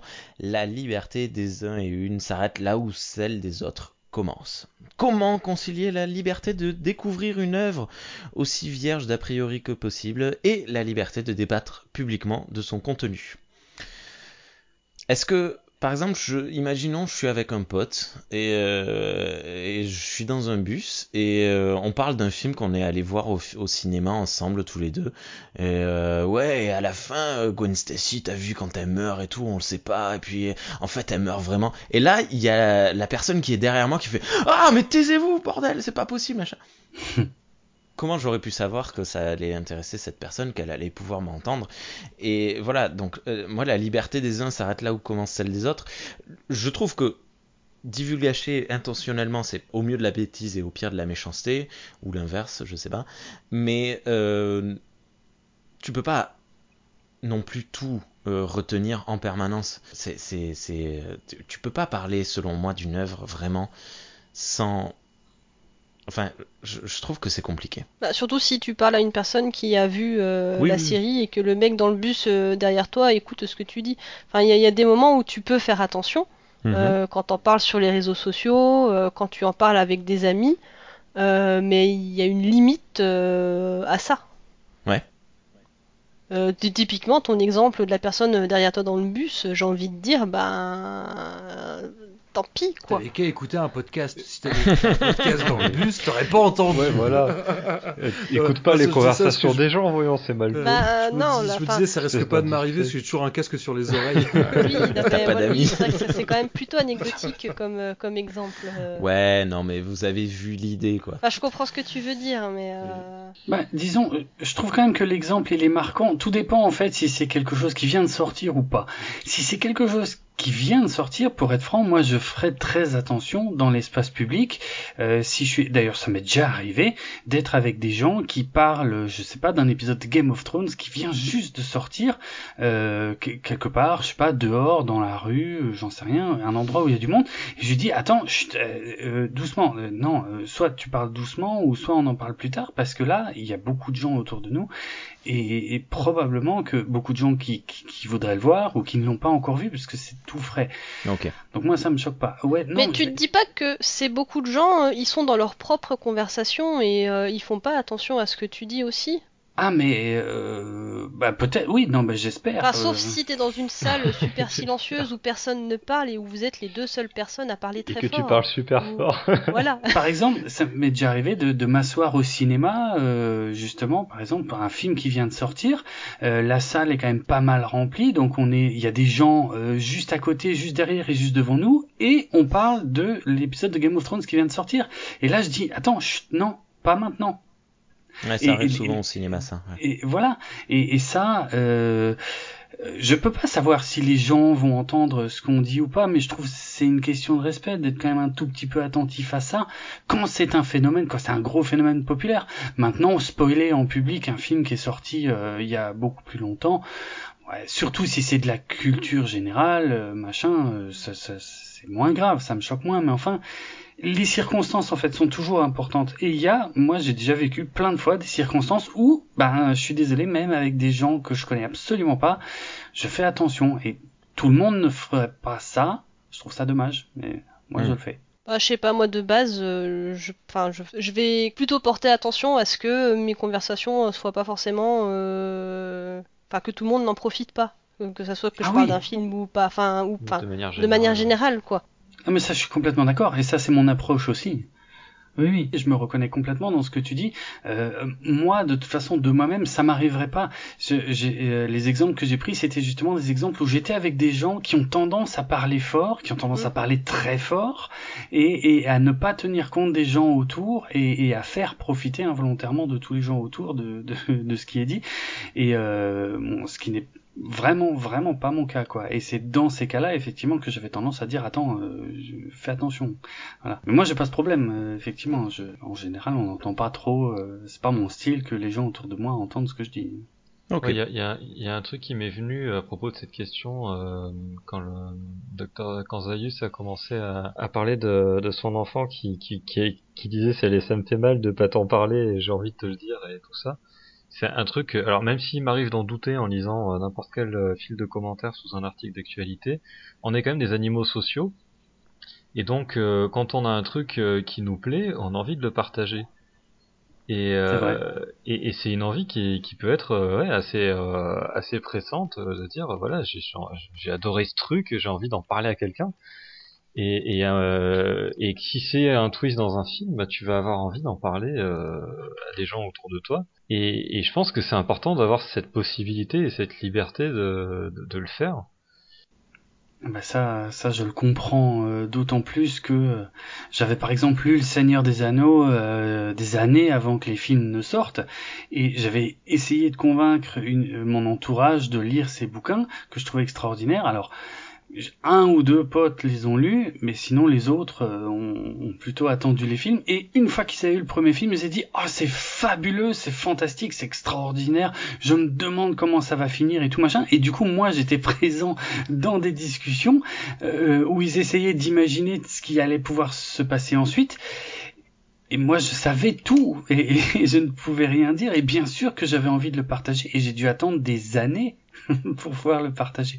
Mais je le comprends, hein, le, le besoin de partage, mais je sais pas. J'allais quand même pas gâcher le truc à mes potes s'ils en avaient pas envie, quoi. Après, tu peux juste leur demander. Hein. Après, tu, Bien tu sûr. trouves des gens qui en ont envie. Moi, je sais Ah, que dans peut-être, mon oui. entourage, euh, j'ai des gens qui, qui sont comme moi, qui s'en fichent du spoil, et donc je sais qu'avec eux, avec ces personnes-là, je vais pouvoir parler de, de Bah ça c'est du cool. truc que je viens de voir. Mm. Euh, et, et effectivement, tu, tu fais en fonction des gens. Mais il y a même, il y a des, je sais qu'il y a des gens, euh, et moi j'en ai vraiment connu dans mon entourage, et c'est aussi avec ceux-là où c'est compliqué de leur faire comprendre que non, faut pas spoiler. Moi je connais des gens, ils veulent savoir la fin avant. Ouais. Je- moi j'ai l'exemple d'un un, un- un collègue, euh, il savait, en plus on, avait des goûts très similaires et donc on suivait plus ou moins les mêmes séries, mais pas toujours en même temps. Et il savait que je venais de terminer une, sé- en fait moi je venais de terminer une série et lui il venait d'en terminer une autre. Euh, donc en gros on avait tous les deux une saison d'avance l'un sur l'autre par rapport à deux séries. Et il voulait absolument que je lui raconte la fin de la saison. J'avais vu la saison finale, je sais plus de quoi, pour être honnête. Il voulait absolument que je lui raconte comment se termine la série. C'est même pas comment se termine la saison, c'est comment se termine la série. Et, moi, bah, je voulais pas. En plus, pareil, en travaillant en open space, puis moi, j'ai une grande gueule. Et euh, dit, euh, on, va, on va m'entendre, tu vois. Vas-y, je te raconte pas la fin. La série, elle venait de se terminer. Non, je te raconte pas la fin. Et il a commencé à me casser les couilles en me disant, vu qu'il savait que lui avait fini une autre série que moi j'ai pas fini, il me dit, si tu ne me le dis pas, moi je te spoil la fin de, de l'autre série que Ah oui. Et donc j'étais obligé de lui dire, écoute, ce qu'on va faire, c'est à midi, on va manger tous les deux dans un petit restaurant où il n'y a pas grand monde. et euh, en one to one, Rendez-vous. je te raconterai la fin. Et donc voilà, et il a fallu, mais je te jure, ça a été chaud, tu sais, il était, il voulait vraiment, il, voilà, il allait, mais il fallait que je lui dise parce que je sais pas, c'est le fait de savoir que moi je savais, c'est lui, comme si c'était insupportable, il fallait absolument que je lui raconte la fin. C'est intéressant et, euh, ça. Et comme j'ai connu des gens ouais, qui, comme ça, qui lisaient euh, un roman policier, ils lisaient la dernière page pour pouvoir lire sereinement. Et, on- et ça, c'est genre, on m'a déjà expliqué, tu vois, genre, mais en fait, je suis, je suis trop nerveux de ne pas savoir la fin et je ne profite pas du- de l'œuvre, donc euh, bah, je me spoil volontairement pour pouvoir profiter, Bah, profiter du reste. donne une, Donc, une, euh, un- un- une indication de plus sur les, les résultats de l'étude dont je parlais en fait. C'est vachement ouais. intéressant, je, je savais pas ça, tu vois. Non mais et moi je l'ai vécu justement euh, une de des fois tu sais quand on fait trop partager une de une de mes ex enfin ma copine à l'époque où j'ai commencé à lire Dune euh, et je pense que j'étais un peu trop vocal sur le fait que vraiment c'était génial Dune. Et ce qui fait qu'elle elle me l'a piqué en fait elle m'a piqué le roman. Et, euh, et donc en gros si je voulais lire Dune fallait que j'aille chez elle quoi. Et en fait ce qui fait que bah au bout d'un moment elle, elle était plus loin que moi. Et à un moment elle me dit ah il se passe un truc il se passe un truc faut que je te le dise. Et tu genre elle avait je sais pas 100 ou 3 ou 200 ou 300 pages d'avance sur moi. Et je dis mais non mais non. Et puis elle me dit mais je peux pas le garder pour moi il faut que je te le dise. Bah putain c'est un bouquin qui a c'est un bouquin qui a 40 ans tu pourrais attendre elle m'a raconté un truc je mais putain mais je voulais pas le savoir quoi alors je vous rassure c'est pas pour ça qu'on a rompu mais, Oh le mais rancunier. bon 20 ans plus tard je me rappelle encore hein.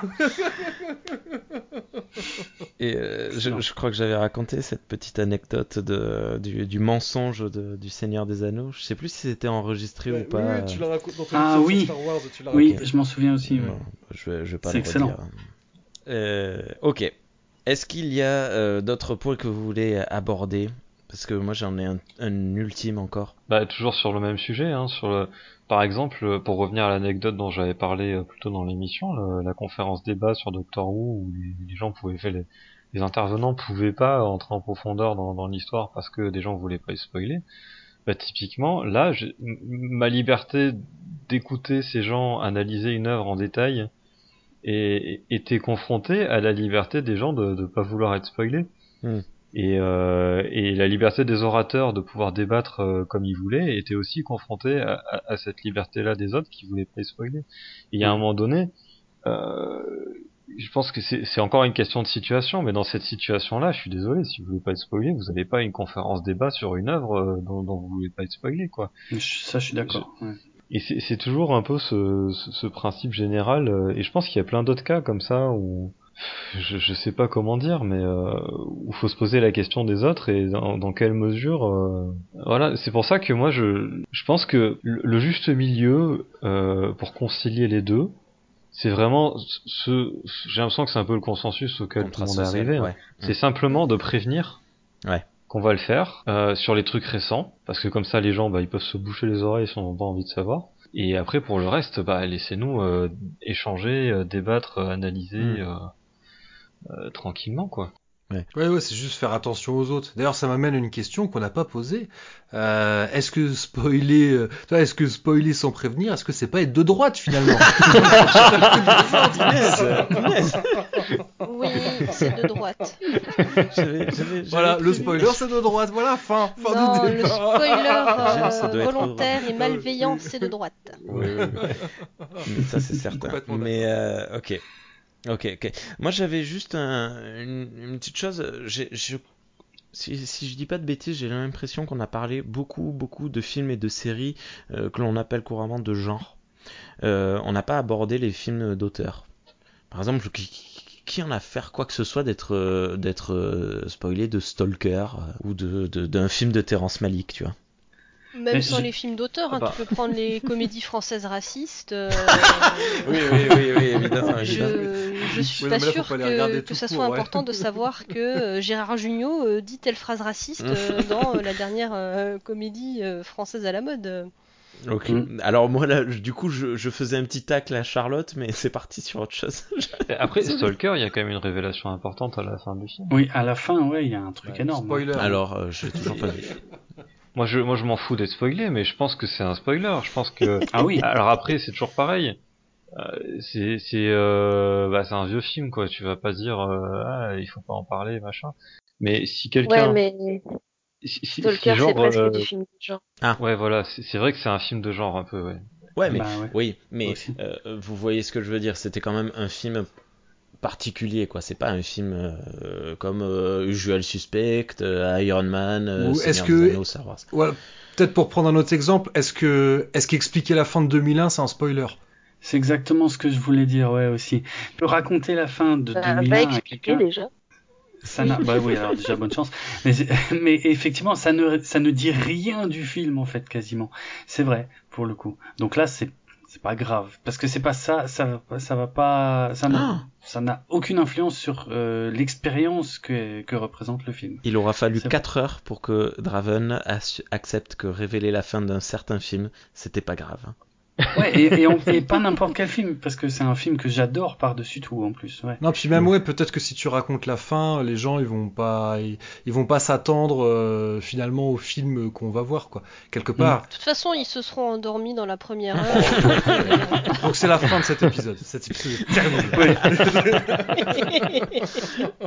Eh mais n'empêche, ce film, je l'ai vu au cinéma. Ah moi j'ai vu plusieurs Euh, fois avec des avec des amis quand euh, on- j'ai un à Dijon euh, j'ai un ciné qui de temps en temps fait des euh, Des rétros.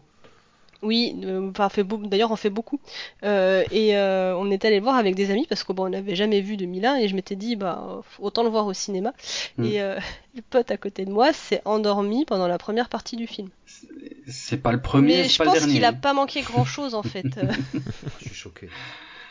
Là, il y a débat. Mais cela dit, ouais, moi en plus, j'ai un de mes potes, enfin, euh, 2001, la première, parce que je l'ai vu plusieurs fois au cinéma, et la première fois que je l'ai vu au cinéma, c'était avec deux amis, et, euh, et en fait, c'est vrai que pareil, on s'était pas concerté, et on ne savait pas qu'il y en avait un sur les trois qui ne l'avait jamais vu.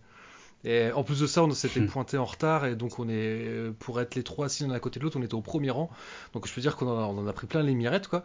Et, et c'est vrai qu'en sortant, euh, il y en a un des trois qui nous a regardé, je il nous reverra encore, on était sur le trottoir devant le cinéma, puis il nous a dit, il était pas tout seul dans sa tête en fait, Kubrick. Et puis, puis, et c'est là où on l'a regardé, on fait, tu l'avais jamais vu? Bah non. Excellent. Après, on était deux à le Ah, connaître par cœur, et puis un qui ne l'avait jamais vu, quoi. Euh, euh, voilà. Et finalement, je crois que j'ai pas eu plus de. Enfin, en tout cas, je me rappelle plus ce qu'il avait dit d'autre là-dessus, mais euh, là, le, le Kubrick, il était pas tout seul dans sa tête, ça m'est ça m'est resté pareil. 20 ans après, euh, ça, je m'en rappelle encore, quoi. Ouais. Génial. Bah, Après, ça dépend ce que tu appelles un film d'auteur, parce que en fait, euh, dans toutes les histoires, tu peux avoir euh, pas envie qu'on te raconte la fin ou qu'on te raconte. euh, ouais. C'est, enfin, tu vois, aussi bien chez euh, un, Oui, un pour moi, film. les- enfin, Pa- Pardon, vas-y, vas-y. Non, non, vas-y, non, j'allais juste dire mais- que pour moi, les Rocky, par exemple, c'est des films d'auteur. mais Oui, bon, j'ai une déjà, vision particulière. Si, tu penses euh, aux films français euh, des années euh, de la nouvelle vague des années Voilà. 60 ou je sais pas quoi, t'as quand même euh, des, des scénarios malgré tout. Enfin, tu vois, c'est Oh. même euh, très Mm. scénarisé. euh, enfin, donc du coup, euh, c'est pas c'est pas forcément un critère quoi. Euh, Ouais, tiens, euh, ben, euh, bah, par exemple, Vivement Dimanche, moi, si on m'avait raconté la fin avant que je le voie, je... ça m'aurait pas, ça m'aurait pas dérangé, je pense. Mais bon, une fois de plus, moi, je suis pas, je suis pas gêné par le spoil. L'émission avec Drucker? À la fin, il ne meurt pas. ok. Ouais. Je, je Non, pense eh, que. Oui. Mais il y a quand même une question qu'on n'a pas posée. Il y a une question qu'on n'a pas posée, c'est est-ce que spoiler c'est tromper? Oui, Non, mais voilà, je, je, je, je dis oui. on- on a- je, je pense qu'on a fait un peu le tour de la, de la, Ouais, de non, la ouais, question. euh, Oui. C'était ma manière à moi de blagues vaseuses, euh, oui. Ben merci euh, à toutes les personnes qui ont, sont intervenues. Je, je cherche le- la quantité, donc euh, merci à, à vous cinq d'avoir accepté de, participer à cette, euh, ce, petit questionnaire, à ce- ce- cet échange. Euh, Zaius, je te rends le micro. hein. Bah ouais, écoute, oui, si moi, vous je- étiez en train de... Ah non, pardon. ah non, j'ai pas prévu, ouais, j'ai pas prévu de fin comme ça, tu vois. Euh, ouais, non, ouais, merci à vous tous d'être euh, d'être venus dans Cornelius Enzira. Généralement, quand on vient, on revient. Enfin, les gens qui sont venus une, une fois, généralement, reviennent une deuxième fois au moins. Donc, euh, voilà, ne soyez pas surpris si je vous invite de nouveau une prochaine fois ou, ou si vous avez envie, voilà, si vous voyez de la lumière en passant, eh ben, n'hésitez pas à venir, vous serez toujours les bienvenus. Et alors, vu que voilà, on a quand même beaucoup parlé de fin, j'ai quand même envie de mettre un générique de fin. Et euh, vous connaissez mon amour pour les belles mélodies et les groupes de pop suédois. Et donc, en guise de générique de fin, histoire de terminer sur une note sucrée et joyeuse, je vous propose d'écouter un titre qui s'appelle This is the End de Victims, donc un groupe euh, suédois. Bon, ça parle pas de spoiler, hein, mais euh, voilà, ça me faisait marrer l'idée de terminer par un morceau où on répète sans cesse This is the End. Et vu qu'on était quand même sur les anecdotes, euh, quand même un peu présenté vite fait Victims, donc groupe suédois qui se forme fin des années 90 ou début des années 2000. Premier album, ça doit être 2001. Et surtout, euh, bah, à l'époque connu parce qu'il y a un des membres du groupe qui jouait dans Nazum, donc euh, groupe de, grindcore euh, suédois très connu pour les gens qui aiment ce style.